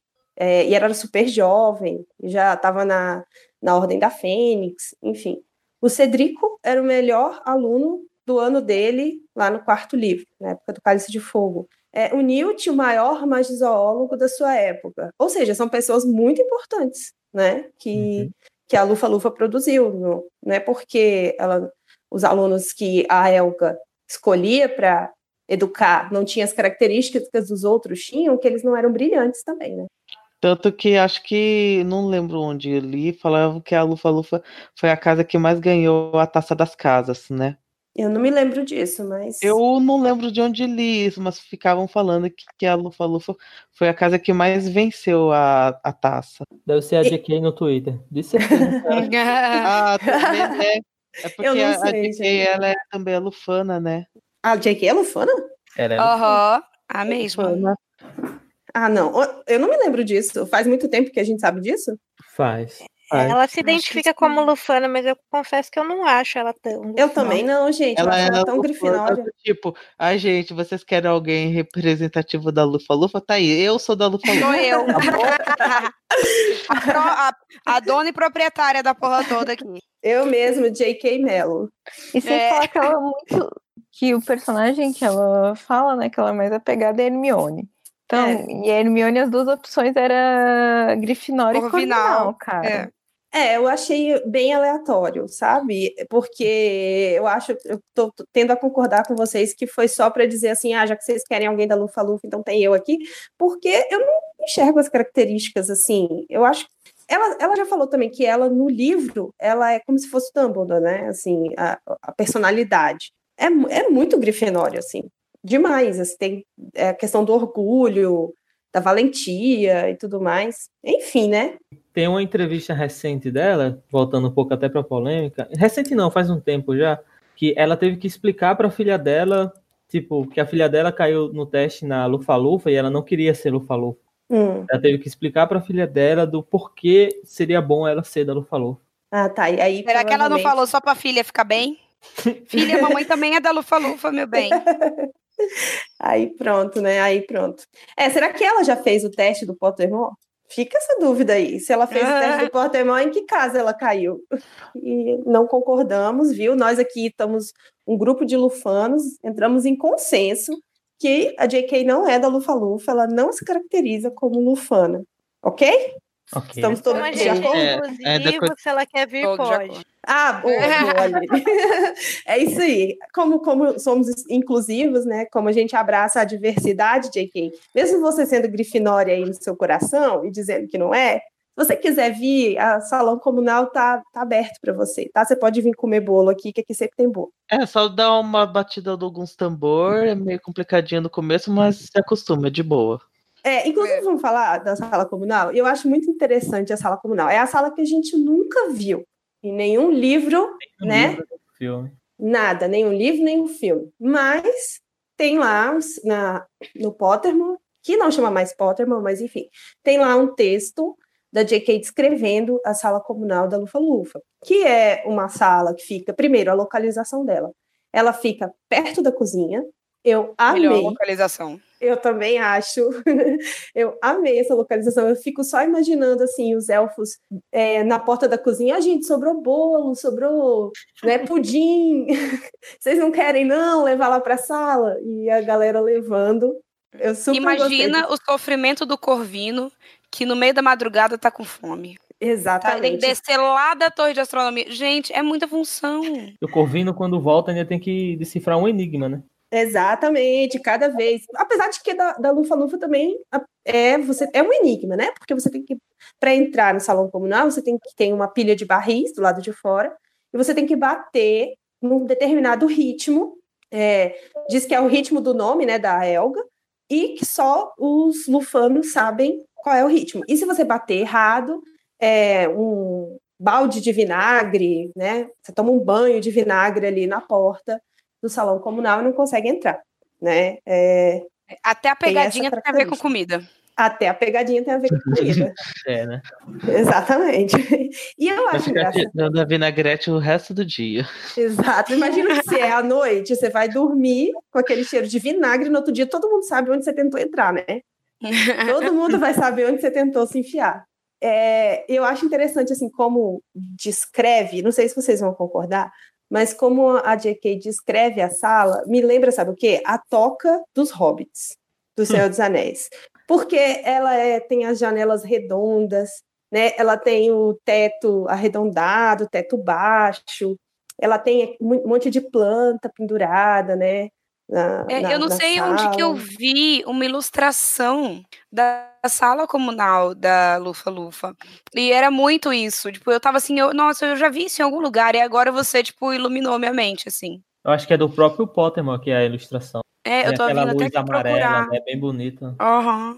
E, eu- assim, eu não sou fã do Senhor dos Anéis, eu não, É não- isso mesmo. não assisto. É, né? Eu não gosto nem tanto, mas quando eu li, eu só lembrei das casinhas dos, dos hobbits, né? Tudo de madeira, assim, por dentro, aquelas janelinhas redondas, que dá para um ambiente, assim, uma- um jardim com muitas plantas, e sempre o sol bate lá, é sempre bem iluminado, é amarelinho, com aquela, aquele ambiente amarelado por causa da luz do sol, bem aconchegante. Um lugar que eu adoraria ficar, inclusive. Tem muitos puffs, cadeiras, estofados. Assim, é um lugar que você vê. Se a gente voltar para a ideia da, do símbolo, da, da simbologia do zodíaco, né? Ah, o touro, né, que é o signo de, primeiro signo de terra, ele tem essas características de gostar do conforto, né, de gostar de bem-estar, gostar da comida, boa comida, comida farta, bebida farta. É exatamente na minha cabeça como é a sala comunal, o salão comunal da Lufa Lufa, né? Sim, é, e, e na ilustração aqui do Pottermore é, é exatamente isso, é tipo um lugar aconchegante, é onde a galera vai pra ficar e tipo não quer sair, ai, vamos, vamos dar um rolê, não, tô de boa aqui em casa. Descreve pra gente mais ou menos como que é, Thaís, a, a, a ilustração. A ilustração é exatamente assim, é tipo um monte de planta pendurada, vários vasinhos de planta também, vários vasinhos nas janelas, as janelas arredondadas, bem em cima, tipo, não ao alcance da mão, tipo, umas Uhum. janelas bem em cima, assim, sempre é, abertas. Planta até nos lustres, um Hum. monte de plantinha. E cadeiras, muitas cadeiras com mesas é, de madeira, tudo de madeira e tijolinho à vista. Ai, que fofinho. E muito fofo. E bem iluminado, um teto baixo, assim, né? Tipo, comparado com as janelas, você tá, tipo, Uhum. arquitetos me ajudem. E, e, tipo, todos os. O, uma lareira quentinha no meio. É, e aí eu fico pensando, né? Cheio de plantinha, porque os alunos da Lufa Lufa, eles são muito bons com planta, né? Então eles devem cuidar ali da- das plantinhas do ambiente também. A professora também deve cuidar das plantinhas, manter sempre tudo verdinho, bonitinho. E aconchegante, acolhedor para quem visita. Uhum. Né? Inf- Infelizmente não tivemos ninguém visitando ao longo dos sete livros. Não, não tivemos ninguém lá dentro da, Ah, da a sala gente, vai, a gente vai ter agora, pode ter certeza. É. Será, gente? ah, Vocês- Vai, já teve flashback em Hogwarts? Por que não? Por que um não? gente, só um pouquinho. Não tô pedindo, Pois nunca é. pedi nada, né? Não, nada, nada. A gente É, agora fi- finalmente tem um protagonista lufano, né? Então é a a gente merecia oportunidade. ver ele em Hogwarts, né? É, a gente viu um pouquinho. Thaís, foi você que não assistiu o segundo Animais Fantásticos? Não, eu não assisti ainda, eu ainda não consegui superar o ranço, gente, desculpa. É, não, tudo bem. Eu acho o segundo pior do que o primeiro. Eu acho o primeiro mais Ah, interessante. Ah, mas só tem só uma nada. cena com o Newt de, da Lufa Lufa. É só uma ceninha que tem. É, passou uma cena em ainda- Hogwarts. E ainda foi o que, tá, que tem no trailer. Hum, então não, nem vou assistir mesmo. E na verdade, e na verdade é uma cena de uma aula de defesa contra a arte das trevas, né? Só, assim, dele tendo que enfrentar o bicho-papão dele, que o bicho-papão dele é um, uma escrivaninha. Tipo assim, como É. se ele, o maior medo dele é trabalhar no escritório, né? Ser, sem ficar enfurnado dentro de, uma, de um escritório, de uma sala e tal. Entendi. Então é a cena que tem da época do Newt em Hogwarts. Até então a gente não tem cena de nada da Lufa-Lufa, assim. A gente sabe que o Newt é lufano, mas não teve nenhuma cena dele representando a casa lá dentro de Hogwarts, né? Não sei. Se... Aí o Adson acha que nos próximos vai ter. Falta história pra não mostrar o passado. São mais três filmes, galera. E velho, aquele, aquela cena no segundo Animais Fantásticos, que é a cena que tenta te conquistar pelo coração, né? Pela nostalgia, Qual? só que. Sim. Só que é um. Não, não dá, né? Não, pra mim não. Pra mim ficou bem. Não, não gostei daquela, daquela ida a Hogwarts. Assim, eu, eu- quando eu assisti o trailer, eu fiquei muito empolgada, que eu falei assim, meu Deus, vai mostrar Hogwarts, eu não acredito. Um filme que tá levando a gente pra Hogwarts de novo. Aí eu achei que ia mostrar Hogwarts, né? Realmente, assim. Mas não, foi uma única cena. Assim, não uma única. Teve uma cena dele com a Leta também. Mas não, não despertou esse amorzinho. que Sempre que tem uma cena de Hogwarts nos outros filmes, o início, quando mostra o castelo, sempre eu fico com o coraçãozinho assim, quentinho. Emocionado, né? Tipo, É. dá, dá aquela, aquela enchida de água no olho. Sim, sim. E eu achei que ia ser nesse filme, mas também não, não me pegou as cenas de Hogwarts. Mas eu, eu fico na torcida para que a gente saiba mais da Lufa-Lufa, né? Que a gente tenha mais flashbacks nos, outros, nos próximos filmes. Porque, pela primeira vez, aí a gente tendo um protagonista lufano, tendo a oportunidade de saber mais da casa pelos filmes. Se J.K. vai lançar um livro ou não, não sei. A gente fica aí também na torcida de um livro de fato, não só um roteiro, né? Mas um livro de fato de Animais Fantásticos, que isso eu acho que é o sonho de quem assiste os filmes, é ter um livro, porque o filme deixa a desejar, então o livro ia ajudar. Mas eu fico realmente também torcendo para a gente ver mais da Lufa-Lufa nos próximos filmes, porque até agora ter um protagonista lufano não adiantou muito para isso, né? Vamos ver aí nos próximos o que, que vai acontecer. Inclusive, é, já que a gente está falando de, do Newt, que ele é um lufano importante, né? Um dos lufanos importantes, a, a Thaís já falou que ela não assistiu o segundo filme, mas os, vocês, os outros, já assistiram os dois filmes? Eu já assisti. Também. Já assisti também. E você, Aline? assisti dos dois, mas o segundo me desanimou um pouco. Eu confesso que eu não sei se eu tô com muita vontade de continuar vendo, não. Um pouco você tá sendo bem boazinha, por sinal. Porque eu terminei e fiquei tão brochado, tão brochado. É, então, eu ganhei de aniversário o roteiro do segundo filme, né? Eu ainda não li. Eu tenho a impressão que ler o roteiro vai me ajudar a tirar um pouco do ranço do segundo filme. Que eu acho que o pior foi que eu fui com muita expectativa, sabe? Porque o primeiro filme eu fui sem, sem expectativa. Eu fui zero expectativa, não tinha expectativa nenhuma. Eu fui assistir que eu falei assim: ah, não tô fazendo nada. Vou lá para ter um, um revival, pelo menos, do universo Harry Potter. E eu gostei muito do primeiro. E aí o segundo eu fui com muita expectativa. A gente ia ter Dumbledore, eu tava super. Nossa, é, Jude Law de Dumbledore, eu tava super empolgada. Mas realmente também, para mim, foi bem decepcionante. Mas, enfim, é, por mais que a gente tenha tido esse personagem lufano, protagonista lufano, tava bem empolgada, mas também, pra, confesso que eu também tô bem brochada para os próximos filmes. Agora o Newt é muito lufano, né? Ele é demais, Ele né? é. Ah, eu amo. Eu também amo, gente. O Ele é primeiro muito- filme eu assisto várias vezes, gente. Eu não consegui ir pro segundo, porque logo a primeira cena do segundo, já as primeiras cenas, né, do segundo, eu comecei a assistir, já era com o Johnny Depp, eu não dei conta de engolir o resto. É, Falei, então, dá, eu, já, eu, com toda sinceridade, eu já comecei, eu assisti no cinema o segundo. É, naquelas primeiras cenas, eu já tava não entendendo nada. Assim, eu não tava entendendo o que tava acontecendo. E eu falei assim, caraca, eu não vi o... Mas eu vi o primeiro filme. O que que Eu, eu tenho muito problema com aquela primeira cena, porque eu não aguento mais poção polissuco. É, ninguém. É. Eu sempre tenho que falar mal da poção polissuco, porque ela zoa todo o roteiro. É muito preguiçoso aquilo. É muito Eu preguiçoso. também acho. Eu acho também. É, e e a- toda aquela cena inicial, daquela perseguição, eu achei tão confusa, tão confusa. Eu não conseguia acompanhar direito o que estava acontecendo. É muita coisa acontecendo. A cena é escura. Então, eu já comecei a não entender direito o que estava acontecendo a partir dali. E foi só seguindo, na verdade, ali. Foi só um prelúdio que ia ser o resto, na verdade, para mim. Eu segui não entendendo muito bem até o final. Terminou e eu continuei não entendendo muito bem o que tinha acontecido. Eu saí do cinema meio assim, tá, e o que, que eu assisti aqui? Eu não entendi muito bem. Eu sei que tem gente que gostou, no Estação tem várias pessoas que gostaram, acho que até o Sidney também já, já gosta do segundo filme, apesar das críticas que ele tem, mas eu confesso que até hoje eu não consegui reassistir. O primeiro eu já assisti várias vezes, mas o segundo. Bem complicado mesmo. Por causa que assim, ele começa do nada e termina mais sem dar nenhuma informação. Ficou, tá bom, para mim foram duas horas de puro nada para mim. É, ah, eu, para falar a verdade, o que eu mais gosto no segundo filme é o Newt. Continua sendo o Newt. A primeira co a coisa que eu mais gosto no primeiro é a história dele. E ele, como personagem, ele tá muito certinho, sabe? Ele, o personagem dele é muito bem feito, muito bem trabalhado. E ele tá muito bom no segundo filme também. Eu acho que o personagem dele tá muito bom no segundo filme. E ele é o melhor, a melhor coisa do filme. E o desenvolvimento do relacionamento dele com a. com o nome da outra personagem? Esqueci, gente. Com a Tina.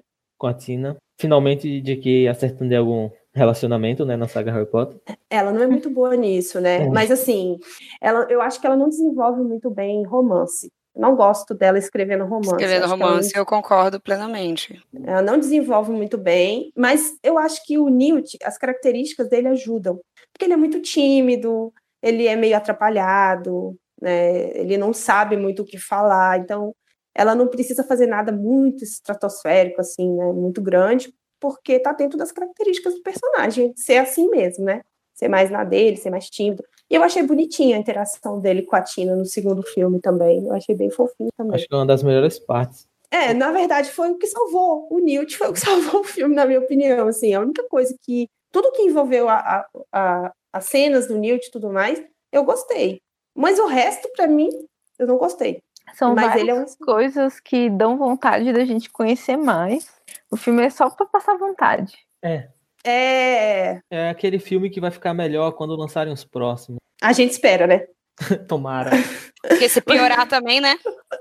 É, aí a gente desiste. Mas já que a gente tá falando no Newt, ele é, até hoje, né, o membro, assim, da Lufa-Lufa mais é, conhecido no mundo bruxo, né, mais importante, porque ele tem, ele foi o maior magizólogo, magizólogo do seu tempo, ele tem o um livro, que é inclusive livro-texto da escola, né, que, que eles usam, que é Animais Fantásticos e Onde Habitam. Ele tem Ordem de Merlin, da segunda classe, né? Então, ele é um lufano muito importante para o mundo bruxo, não só para as histórias da J.K., para os livros do Harry Potter, mas ele é um, um lufano muito importante para o mundo bruxo. Né? Ele se casou com a Porpentina Goldstein, que é a Tina, né? o nome dela é esse, que é americana. Eles tiveram um neto, um filho e um neto, né? E ele viveu até a década de 90, 1990, estava aposentado, vivendo lá no interior da Inglaterra. Escreveu o seu livro, mas o livro importante, que é o livro Texto da Escola, né? E era muito bom no que ele fazia, que era mais zoologia, que tem tudo a ver com a lufa-lufa, né? Ser, tratar os, com os animais, as plantas, tem tudo a ver com a casa de onde ele era, né? Inclusive me identifico, porque, né, também sou zoóloga, também trabalho, também sou bióloga, sou zoóloga, então me identifico com ele de várias formas, não só porque nós dois temos a mesma profissão, né, e somos ambos lufanos também. Enfim, mas ele é um, um personagem muito legal que eu gosto muito. Acho que todos nós, né? Personagem que a gente gosta demais. A existência do Newt e o fato dele ser da Lufa-Lufa é, melhorou muito a questão de itens da Lufa-Lufa no mercado. Sim, podemos falar é. sobre isso. Graças Nossa, a Deus. Esse dia para trás estava numa festa junina, tinha uma, um, um, mocinho com uma barraquinha ali vendendo tipo uns anel de coco, uns, uns, uns árvore da vida, umas rivalidades assim. Uhum. Aí chego, vou olhar os colarzinhos, o que que eu vejo? Um colarzinho da Lufa Lufa. Nossa! Eu falei, moço, eu não tô acreditando. Dentro de Cuiabá, gente. Não é um lugar muito nerd zone. Né? Aí eu falei, moço, como assim? Nossa, acredito, você tem um colarzinho da Lufa Lufa. Aí ele comentou isso comigo e me deu o, o plim, né?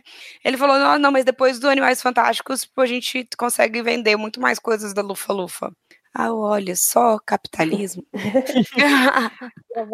Eu tenho um cachecol da Lufa Lufa, né? E eu tava num evento uma vez com ele, eu encontrei uma menina no banheiro, rolou um minuto de sororidade dela assim. Você acredita que eu fui na loja oficial e só tem caderno da, da Sonserina e da Grifinória e eu não consegui comprar nada da Lufa Lufa porque não tinha nada.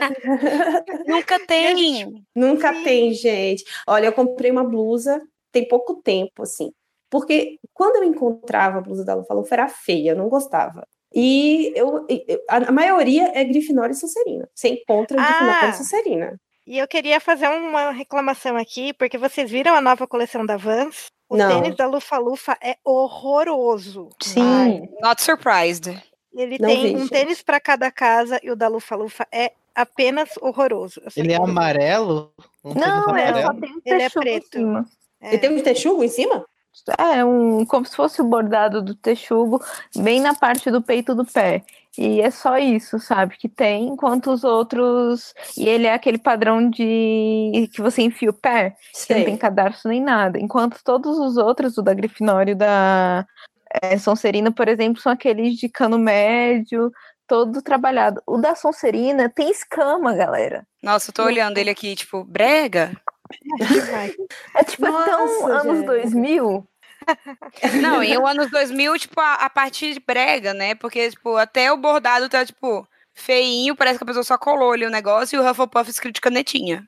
Ai, olha, é igual a, a blusa da Lufa Lufa da Piticos, sabe essa marca? É, eu tenho essa blusa.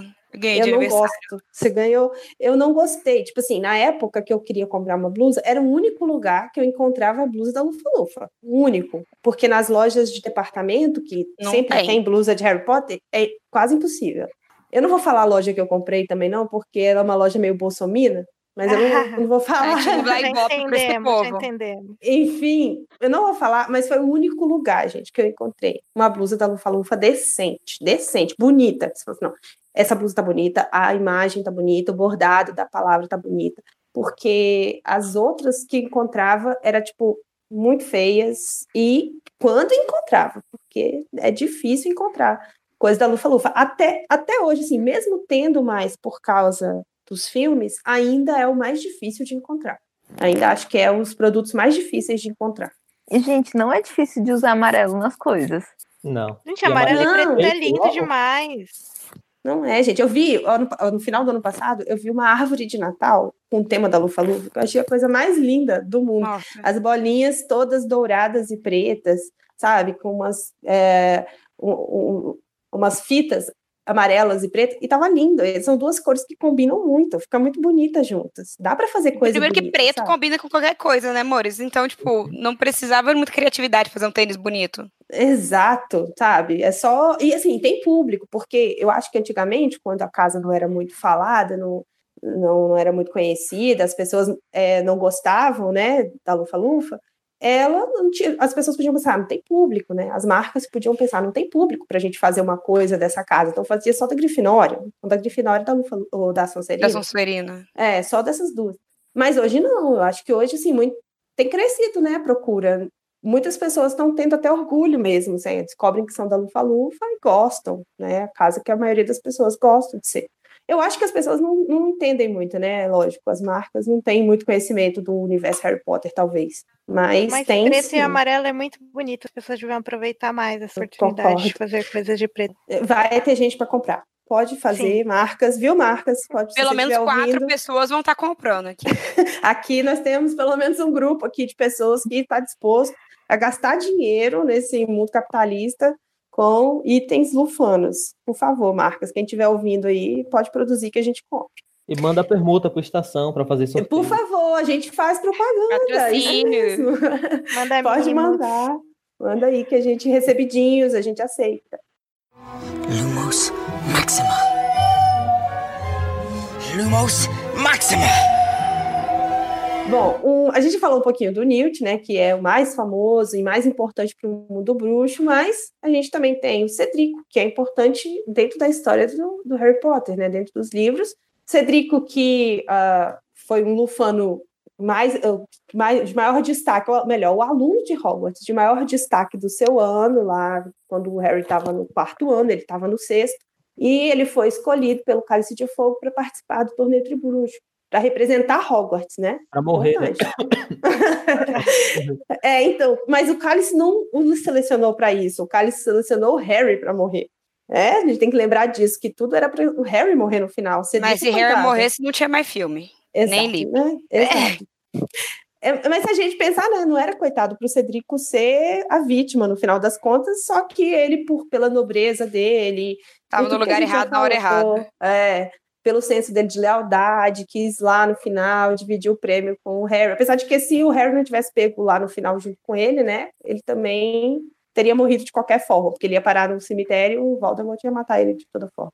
Mas, enfim, ele foi. Infelizmente, aquela cena dele morrendo para mim, gente, foi um choque quando eu li. Um choque. Eu fiquei, assim, sem acreditar que aquilo estava acontecendo. Porque eu li o quarto livro quando lançou o quarto livro. Uhum. Não, tinha, não tinha filme, não tinha as coisas para frente. Então, eu fui acompanhando a história a partir dos livros mesmo. E o final, a gente vinha de três, três livros tranquilos, mais leves, mais infantis, apesar do terceiro já começar a ser mais sombrio. Mas aquele final do Cálice de Fogo, para mim, foi chocante. Eu lendo, assim, achei chocante o Valdemar matar um aluno, um adolescente, que não tinha nada a ver com, com a situação, né? Matou simplesmente porque ele era descartável. E foi muito né? de graça, né? Foi totalmente muito. de graça.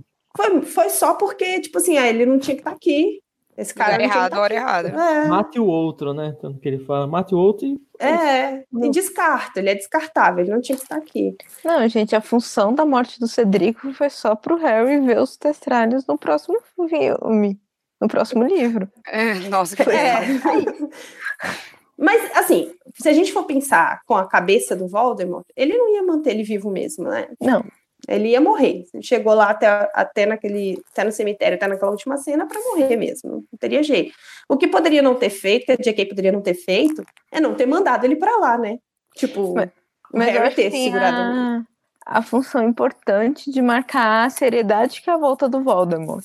Sim. Porque até então o Harry tinha enfrentado ele, né, no primeiro filme, no primeiro livro, né, na Pedra Filosofal, e tinha vencido numa boa por acidente, né? Então, o peso que ele tem é, era algo um pouco palpável, né? É, e eu acho também que é bom para é, foi entre aspas, né? Foi importante para mostrar o, a maldade do Voldemort, a crueldade dele mesmo. Que ele porque... não tá aqui para brincadeira, né? Exatamente, para dar o tom de como seria o vilão nos próximos livros, que ele iria ser realmente cruel, mal, que não leva em consideração a vida mesmo, assim, ele só quer atingir os objetivos dele e as pessoas que não que estão no caminho dele, ele vai descartar de qualquer forma, não importa quem seja, a idade que tenha, nem nada, né?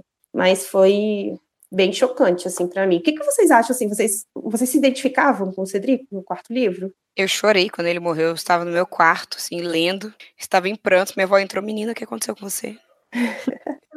o Cedrico morreu, vó. Chorava, assim, desesperada.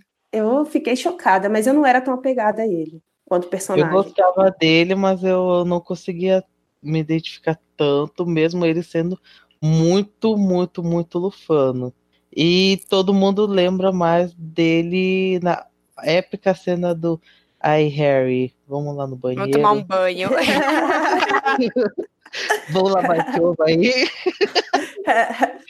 Como diz o, o Sidney, né? As amizades que começam com, com um falando do ovo do outro, né? É todas as verdadeiras amizades masculinas de Harry Potter começa lavando o ovo, né? Lavando o ovo. Viu? Exatamente. Melhor pessoa. Mas ele era um, um, ele era um personagem muito querido, né? Assim, uma pessoa muito querida pelo jeito na, na escola, na casa dele.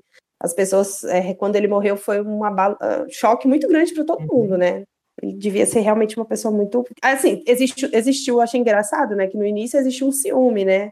Dos, dos grifinórios, porque o Cedric tinha sido escolhido e tudo mais, ele era popularzão, ele era bonitão, que as meninas todas se apaixonavam, então rolou um ciúmezinho, mas no final acho que ele é, mostrou as características de lealdade, amizade, de respeito, justiça, são bem características do Lufano, e até os próprios grifinórios esqueceram um pouco essa birra, né? É, e quando ele foi escolhido, quando o Harry também saiu o nome dele no cálice, tanto que o pessoal da Lufa Lufa faz aqueles botões, né? Zoando o Harry. Aham. É, mas é uma rivalidade que depois fica light, né? Porque não é uma rivalidade como a da Sonserina, né? Que é maldosa ali entre a Grifinória e a Sonserina. A da Lufa-Lufa eu acho que é mais uma questão de como uma rivalidade no esporte, assim. É meu time contra o seu e ali é naquele momento a gente é rival, mas a gente não é inimigo, né? Tanto que depois todo mundo sente a morte do Cedric, todo, todo mundo sente é, o luto, né? Toda a escola. Bom, Além do Newt e do Cedric, também tem a Madame Sprout, Pompona Sprout, né, que é a diretora da Lufa Lufa, na época que se passa o livro. Ela é professora, ela, ela é professora de Hogwarts, de herbologia, e ela também se opôs a Voldemort na Segunda Guerra Bruxa. Inclusive, os lufanos também lutaram aí ao lado dela na Segunda Guerra, lá na Batalha de Hogwarts, né? Uh, aqui está falando na pauta também que ela também se opôs a Umbridge, né, a Dolores Umbridge, na escola. E, enfim, ela é, eu gosto dela porque ela também me passa essa sensação de matrona, de mãezona, de acolhedora, uhum. de ser uma pessoa. Ela me lembra um pouco a Elga, sabe? A Madame Sprout. O jeito dela. Vovó, né? É, e a eu, eu, do personagem. Isso, e eu me lembro muito no segundo livro, como ela, como ela vê que o Neville gosta de planta, e ele se dá bem na herbologia, ela ela acolhe ele, né? Ela percebe isso e ela acolhe ele, ela ajuda ele, porque ela percebe que ele é bom na matéria e tudo mais. Eu acho isso bem, bem bonito, assim, dela, né? Se bem que na, no filme é, essa ideia é só um meio um plot hole do, da série. Tipo, Longbottom ele é bom em herbologia. Na única aula de herbologia que eles têm é. que vazar Mandrágora, ele desmaia. É, mas isso é um filme, né, gente? Desmaia, é. muito bom, parabéns. Mas enfim, mas, é só um plot hole que eu achei. É, acho que é desde o primeiro livro, na verdade, que ele já é bom, porque ele sabe. É, ele conhecia já algumas ervas, né? No segundo, não, foi no quarto, né? Que ele conhecia o Visgo do Diabo. Não, o Visgo do Diabo é do primeiro. No quarto era o Guelricho. Isso. Que ele já conhecia, né? Que era bom para criar as guerras lá no, no Harry. Enfim, mas eu gosto dela porque, para mim, ela tem a mesma a mesma ideia, a mesma sensação que eu tenho com a Helga, né? Ela é uma pessoa muito acolhedora, bonachona, tem essa, como vocês falaram, essa coisa de vovó, assim, essa coisa bem acolhedora. E uma outra personagem que, como eu já falei, a gente também já falou, que é a ninfadora Tonks, né? Que também depois, posteriormente, chamada ninfadora Lupin, mas eu sinceramente prefiro chamar ninfadora Tonks mesmo, porque eu acho que isso foi um, aquelas, isso foi um erro na vida é da ela Tonks. Merece. Né? ela merece ser lembrada como Tonks, não como Lupin, né? Porque coitada, sofreu um pouquinho. Ela foi uma metamorfomaga, que é uma pessoa capaz de mudar sua aparência física, né? Que estudou em Hogwarts, dentro de ter importante sobre ela, que ela foi Auror, né? Auror, lá no Ministério da Magia, foi treinada pelo Moody, e era bem, bem jovem, já era da Ordem da Fênix, por ser muito boa no que ela fazia. E eu gosto muito porque ela é uma personagem carismática, ela é uma personagem divertida, mas uhum. é, como a gente já falou, trabalho duro, né? Ela trabalha, ela é muito responsável, ela trabalha numa coisa muito séria mas ao mesmo tempo ela é carismática, divertida, ela não é aquela pessoa sisuda, séria demais. Mas também tem um outro ponto que eu acho que é, acontece com ela e com o Newt, que eles não são muito levados a sério. Só que é um outro ponto negativo do, da questão de ser lufano, né? Não ser tão por... levado a sério.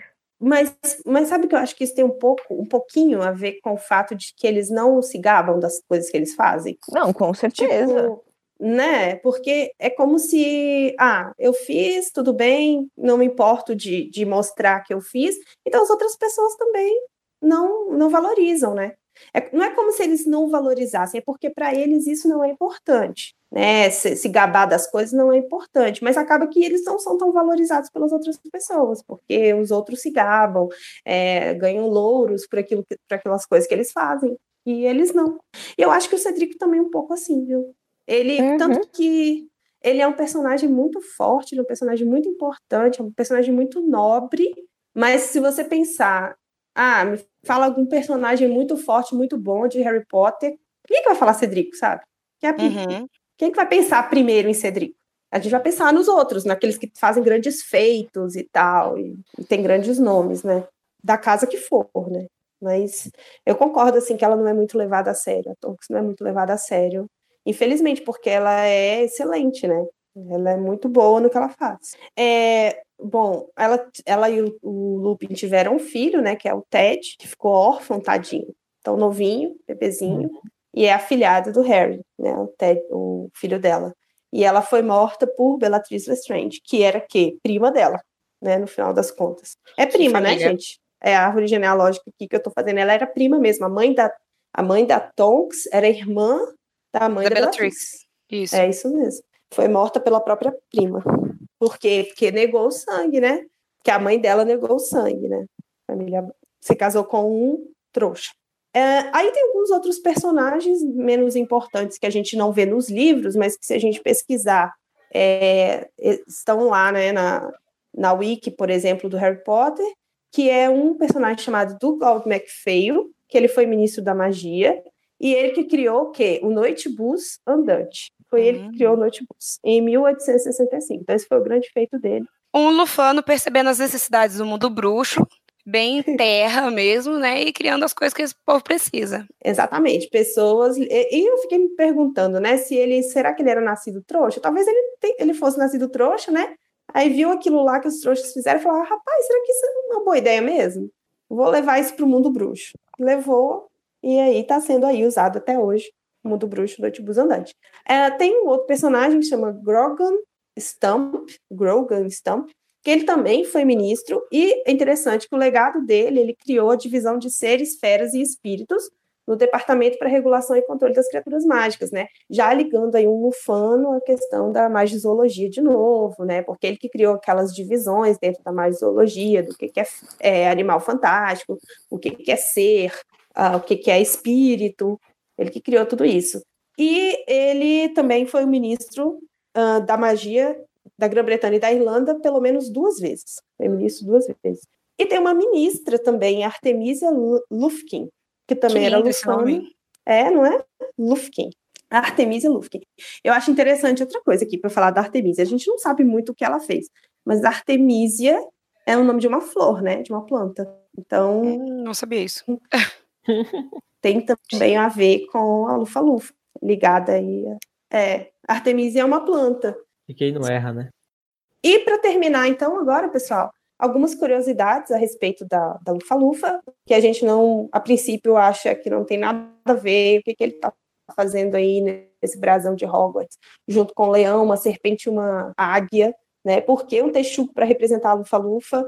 Mas o texugo, como a gente já falou, é um animal, apesar de pequeno, de parecer defesa, inofensivo, ele é um animal que se defende de animais muito maiores que eles, que, que revida, né? Que quando ele é, é atacado, ele consegue revidar, ele consegue se defender, mas tem essa aparência dócil, essa aparência fofa, bonitinha, que é só aparência mesmo, né? Na natureza eles são mais agressivos e também eles têm a característica de cuidar da própria casa, eles constroem o próprio o próprio ninho, eles são arquitetos, e aqui hoje a gente tem dois arquitetos lufanos com a gente, aí é a característica também do, do texugo, né? Quem é? É a Luísa e o Adson, né? É isso? Eu sou graduando ainda. Tô na Ah, corrente. mas ah, já pode dizer que é sim, arquiteto. Tem processo. É, arquiteto em formação. E, e eu acho interessante porque, como o, o Teixo gosta da casinha dele, ele constrói a casinha dele, da casinha dele bem arrumada, das coisas dele bem arrumadinha, isso também me lembra novamente a simbologia da terra, né, do símbolo do elemento terra para a casa da Lufa-Lufa, que é um, um elemento que gosta das coisas materiais, né, tá apegado às coisas materiais, às suas coisas, e me lembra um pouquinho do Texugo. Vocês já estão mais pacificados com o fato do Texugo, do Texugo ser o símbolo da Lufa-Lufa? Sim. Eu aceitei já. Sim, Ah, de boa.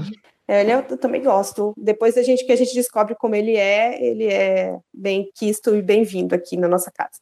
E relembrando que a Lufa Lufa foi a segunda casa com mais pessoas que participaram na Batalha de Hogwarts contra Voldemort, perdendo só para a Grifinória, porque na verdade a Grifinória foi a primeira, né? A primeira que apareceu, porque todo mundo já estava ali envolvido muitos já eram da armada e já estavam sabendo o que estava acontecendo com o Harry e tudo mais. Mas a Lufa-Lufa ficou, né? Todos ficaram e lutaram ao lado da Grifinória, porque a Lufa-Lufa não abandona os amigos também. E tem esse senso de lealdade muito forte. Então, se é para defender os amigos, se é para defender a escola, para defender o mundo bruxo, eles estão lá junto defendendo também. Uma característica forte. E uma outra, uh, uma outra curiosidade que eu encontrei, que eu achei bem interessante, existe uma música chamada Just a Hufflepuff, ou seja, apenas um lufa-lufa, ou um lufano, né? Uhum. Que ela foi escrita em homenagem à casa lufa-lufa. Olha só, um lufano orgulhoso da sua casa escreveu uma música, escreveu uma música para dizer que ele era apenas um Lufano. Isso é bem coisa de fã de Harry Potter, vamos convenhamos. E bem coisa de Lufano, né? Apenas um Lufano, humildão, né? Ou não, olha, a gente pode pensar de uma outra forma também. Olha, eu sou tudo isso, né? Apenas um, um Lufano, tudo que o Lufano representa.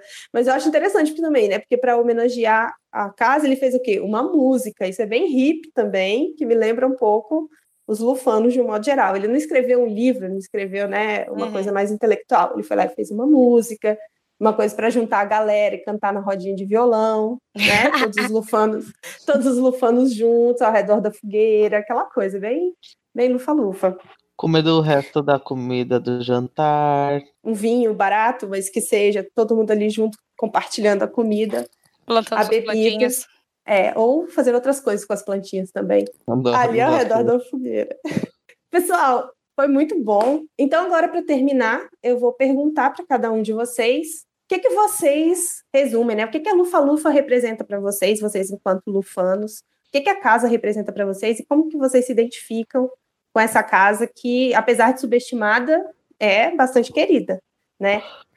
Então, assim, no começo eu também ficava assim, ah, Lufa-Lufa, a famosa casa café com leite, que não é odiada, mas também não é tão amada, assim.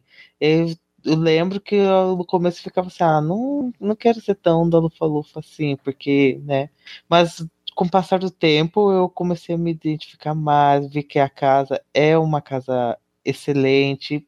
Aí, com passado de pouco em pouco tempo eu conheci mais lufanos, tanto vocês que estão aqui na gravação quanto alguns outros ouvintes, alguns outros Potterheads, e que acabou dando esse um pouquinho de empoderamento lufano, de orgulho, de ai, é bom ser da casa da Lufa-Lufa por causa da questão da lealdade, de disso, aquilo, as, as características positivas que a gente citou aqui antes eu tenho uma relação muito boa. Eu me orgulho de ser lufano e quero mais pessoas se falando assim, eu sou lufano, sim, tal. Não, não quer, ninguém quer que essa seja uma casa só renegada de ah, é a casa do, do que sobra. Não, Lufa Lufa é uma casa tão importante quanto qualquer uma da de Hogwarts. E só para finalizar, né? Lufa Lufa é a melhor casa. Concordo. e ninguém muda a minha cabeça. Tá certo que mais que falar? Ah, Adson, você pode falar? Eu falo. Eu tava num. Vamos dizer assim, o podcast me ajudou muito, porque eu descobri recentemente que eu era lufano. Minha vida toda foi uma mentira, né? Daí, eu acho que a questão de aceitar a casa não, não precisa nem ser tanto. Eu acho que a Lufa Lufa continua sendo a melhor casa, de longe a melhor casa, a mais receptiva, que melhor vai te acolher. E acho que é isso. Acho que a gente tem o pessoal que tem medo um pouco de assumir a casa tem que parar com isso, que é a melhor casa. Aí, Lisa. É, eu acho que a Lufa Lufa faz muito mais sentido agora, mais adulta, do que é aquela coisa que eu acho que é um lugar bom de se estar com pessoa que acaba criando também uma comunidade muito mais acolhedora. Então, assim, eu acabo lendo muito mais como uma coisa muito é, próxima de ser muito empática, então de mais preocupada em construir laços e realmente esse ambiente familiar do que a gente se destacar só como indivíduo, né? É um jeito bom de ver, né, as nossas relações e o próprio mundo, porque eu acho que quando a gente parte muito para o indivíduo, a gente acaba deixando algumas coisas passar sobre grupos que não estão sendo totalmente representados ali. Bacana. Gostei muito do que você falou. É, Thaísa. Ah, então, eu, eu sou lufano desde pequenininha, então eu sempre defendi a casa, sempre fico, eu fico brava quando falam mal da Lufa Lufa. E tem um ouvinte nosso que fala Lufa Lufa nem casa é. Fico Nossa, indignada com isso. que absurdo. Me desculpe, me desculpa, Carve. É com você que eu tô falando. E, mas eu fico indignada, porque Lufa Lufa, além de ser casa, é a melhor casa. Gente, o que você quer um lugar melhor do que um lugar onde você pode agregar a me- o, o melhor de todos? Então, se pode todo mundo, pode o melhor de todo mundo. Isso aí. Gostei muito. E para terminar, Aline. Aline? Então, assim, eu acho que quando eu li os livros, eu nunca não tinha essa necessidade de me colocar numa casa. Eu sempre soube que eu não era da Grifinória, porque, né? E, e aí, quando rodou as coisas do teste do Pottermore, eu sempre caí na Lufa Lufa. Eu gosto muito da ideia da Lufa Lufa, justamente por ser a casa que acolhe todo mundo e a casa do. Eu gosto muito de ser a coisa do, do trabalho duro e da, da- do senso de justiça. E, mas eu tenho muita dificuldade com esse nome, Lufa Lufa. Eu acho que Hufflepuff é muito mais legal. Ai, eu concordo, gente. Eu acho Hufflepuff um nome forte. E Lufa É. Lufa não é um nome forte. Né? É um nome fofinho, é um nome bobinho, né? Parece É infantil. bobo. É, concordo. Mas eu gosto bastante, tenho muito orgulho de desfilar aí com as minhas cores e eu defendo pra caramba. Eu acho muito legal ser parte dessa, dessa comunidade de Lufano. Ai, que delícia, gente. Eu também, para terminar, eu também me identifico muito. Eu também fui, passei bastante tempo da minha vida acreditando que eu era corvinal, não sei por. Mas eu, quando descobri que na verdade era lufana, para mim foi assim, uma revelação. Meu Deus, como que eu nunca percebi que eu era lufana, sabe, esse tempo todo. Porque eu acho que eu me encaixo em todas as, as características, as boas e as ruins também que a gente levantou aqui, as coisas não tão boas. É, e acho que é uma casa que me representa a casa em si me representa porque é uma casa que acolhe, como vocês falaram, acolhe todas as pessoas, acolhe, indis, como é que falam? Indistintamente, é assim? Distintivamente, sei lá. Acho que é indistinto. Sem distinção, né? Sem distinção, sem distinção, pronto. Ela acolhe todos, né? E eu acho que isso é muito bonito e é muito val- valioso, né? A gente acolher as pessoas e sempre esperar o melhor das pessoas e incentivar o melhor das pessoas. Eu acho que eu me identifico. E me identifico também com as características, né? De ser uma casa voltada para a terra, voltada para as questões da natureza, enfim, da, das, das plantas, dos animais e tudo mais, que tu, tem tudo a ver comigo. Então, eu também tenho muito orgulho, muito mesmo. É, eu, visto a minha camisa da Lufa Lufa com muito orgulho, eu falo que eu sou da Lufa Lufa com muito orgulho e defendo. E quem vem dizer que essa casa não é casa, como assim, pessoa que vem dizer que Lufa Lufa não é casa? Mas tem mesmo, às vezes a gente fala algumas coisas no, nas redes sociais e as pessoas vêm, nossa, não, né, falar mal da Lufa Lufa pra gente, porque é uma casa ainda muito subestimada, é uma casa que as pessoas ainda não veem muita qualidade, muito valor. Mas a gente está aqui para mostrar que não, que tem muito valor sim, né? Que a gente está aqui para defender e que é uma casa muito querida e que tem que ser valorizada pelo que ela é. Correto? Sim. Aê, Lufanos! Pessoal, então, para terminar, eu queria saber se vocês têm, vocês querem divulgar suas redes. A Thaísa, por favor, faça seu jabá aí, faça a divulgação do podcast. Sim, galera, olha, é, aproveitar este momento para falar que a gente tem é, nossas redes sociais no Instagram, no, no Twitter, e-mails, amamos receber e-mails, acho muito adulto. Então, quem quiser falar com a gente, tirar dúvida, conversar, falar o que achou do podcast, só não, só não fala mal da minha, minha casa, por favor. E também escutar o podcast, a gente está em todos agrega quase todos os agregadores de, de podcast, no Spotify também. Então, tá bem. Depois do Spotify, né, ficou muito mais é, acessível, né? o Sim, e a gente consegue, é, pras pessoas. A gente consegue acessar o podcast de vocês por Café Seletor ou tem que procurar Só outra, procurar outro por- feed? Só procurar pelo Café Seletor, agora a gente já tem um feed próprio, mas Uhum. em algumas plataformas, se eu não me engano, no SoundCloud, a gente tá como Expresso Café. Uhum. Mas, e a gente tem o site, o Expresso Café, que é tipo é, a família, né, que tem vários podcasts. Tem o www.expressocafé.com.br. Também é uma plataforma por onde a galera pode comentar, muita gente comenta por lá, né? Então a gente tem a interação com os ouvintes bastante pelo, pelo Expresso Café. Sim, eu, eu é, acho que é muito legal, acho que todo mundo tem que ouvir, sim. É um podcast amigo nosso, e é muito legal, as meninas fazem os episódios é, colocando personagens históricas nas casas de Hogwarts. Sim, inclusive acabou de sair um, um episódio sobre uma mulher incrível. Vou ouvir, eu não conhecia o trabalho de vocês, então eu vou querer ouvir. Ah, escuta lá, Alex, depois você me fala o que, que você achou. É, Alex, eu sei que você também tem. É, eu de novo agradeço o convite de todos vocês, seus lindos, né? Eu tenho um podcast que tem nada a ver com, com a parte de Harry Potter, eu tenho um podcast sobre o Festival Eurovision, né? Acesse o Podesk, pod, traço esc.blogspot.com. Estou fazendo, é, revendo esses festivais europeus longuíssimos, de três horas por show. São três shows que tem que assistir por programa, então, né, o sofrimento define. E, enfim, novos episódios, novas formas de eu falar mal, novas formas de gritar que hino para música ruim. Uhum. E enfim, de novo, para falar, agradeço o convite de vocês e até mais. Beijos, seus lindos. Obrigada, Alex. E mais alguém tem mais alguma divulgação a fazer? Luísa, Adson? Não, não. Vai, Luísa, primeiro. Eu faço parte do coletivo Arquitetas Invisíveis, que é um coletivo que busca aumentar o reconhecimento e representatividade da produção feminina na arquitetura e no urbanismo.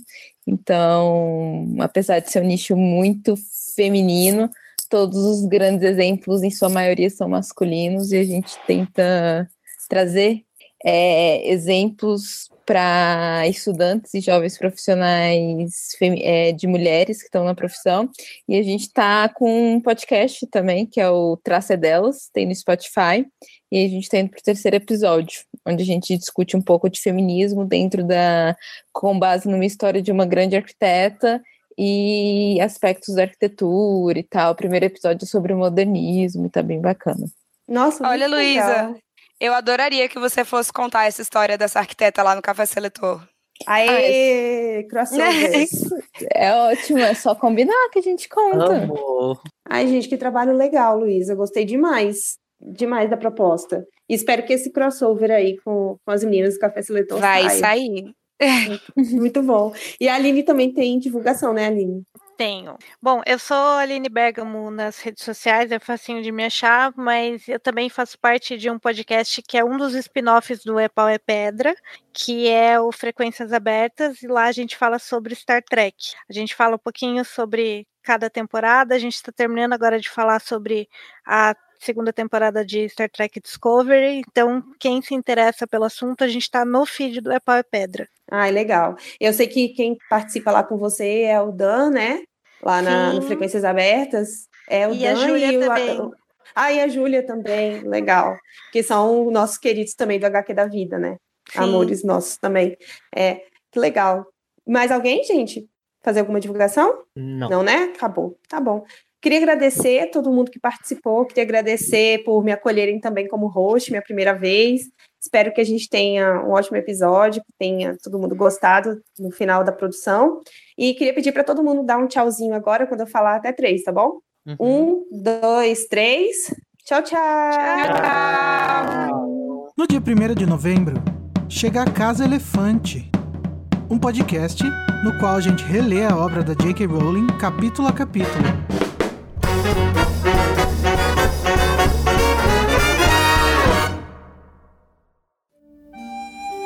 O Estação 93 Quartos é um podcast colaborativo, o que significa que qualquer ouvinte pode fazer parte dele, seja com indicação de temas, produção de pautas, enviando artes gráficas, editando áudio ou debatendo em nossas redes. Nossas tarefas são divididas em clubes. Descubra que clube colaborativo combina mais com você e se inscreva no Instituto de Magia e Podcast do Estação pelo formulário. Todas as informações que você precisa para participar estão no endereço www.animagos.com.br/impe. Veja a mágica acontecer nas nossas redes. Participe do grupo Alô Rumores do Estação 93 Quartos no Facebook. Siga-nos no Twitter e no Instagram em estação 934. Inscreva-se no nosso canal em www.youtube.com.br estação 934 para acompanhar nossas transmissões ao vivo ou mande um pergaminho para o e-mail berrador.934 arroba animagos.com.br. vou me despedir. Até lá, mal feito, feito.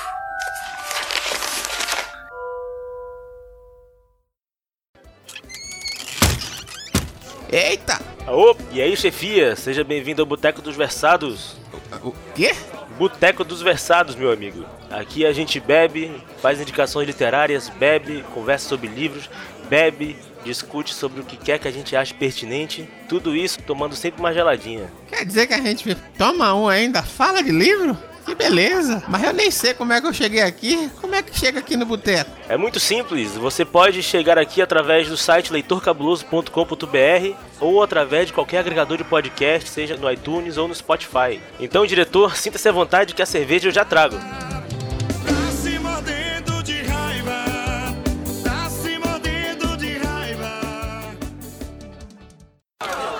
Silêncio! Eu não vou permitir que vocês, durante uma única noite, manchem esse nome comportando-se como babuínos bobocas balbuciando em bando. Tenta dizer isso cinco vezes rápido. Ai, gente, só vai pros bloopers aqui, mas eu não aguento, eu não tô me aguentando. Eu tenho que falar. Fala, Sidney. Vamos ver o que falar. Ela. se- Aline, bota isso nos bloopers, não deixa no, no episódio, não. Deixa a questão, né? No, no- durante o episódio. A, a- ela se declarou Lufa-Lufa, mas quando ela foi fazer o teste do Pottermore, deu Grifinória. Aí, olha, eu sabia! Eu sabia! Eu Tô voltando aqui pro meu cantinho. Só uma inserção aqui do além. O neto, o neto do Newt é o marido da Luna, Love Good. Então fica essa curiosidade. Olha! olha Luna com o pezinho ali na lufa-lufa, né?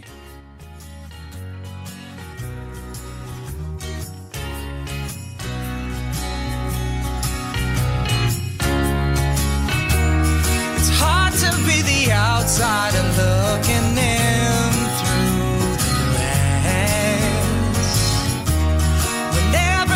is praising somebody else, some other class. And even though I might not have the brains or the brawn, I'm loyal to the ones that matter to me. Cause it's just the right thing and it's just how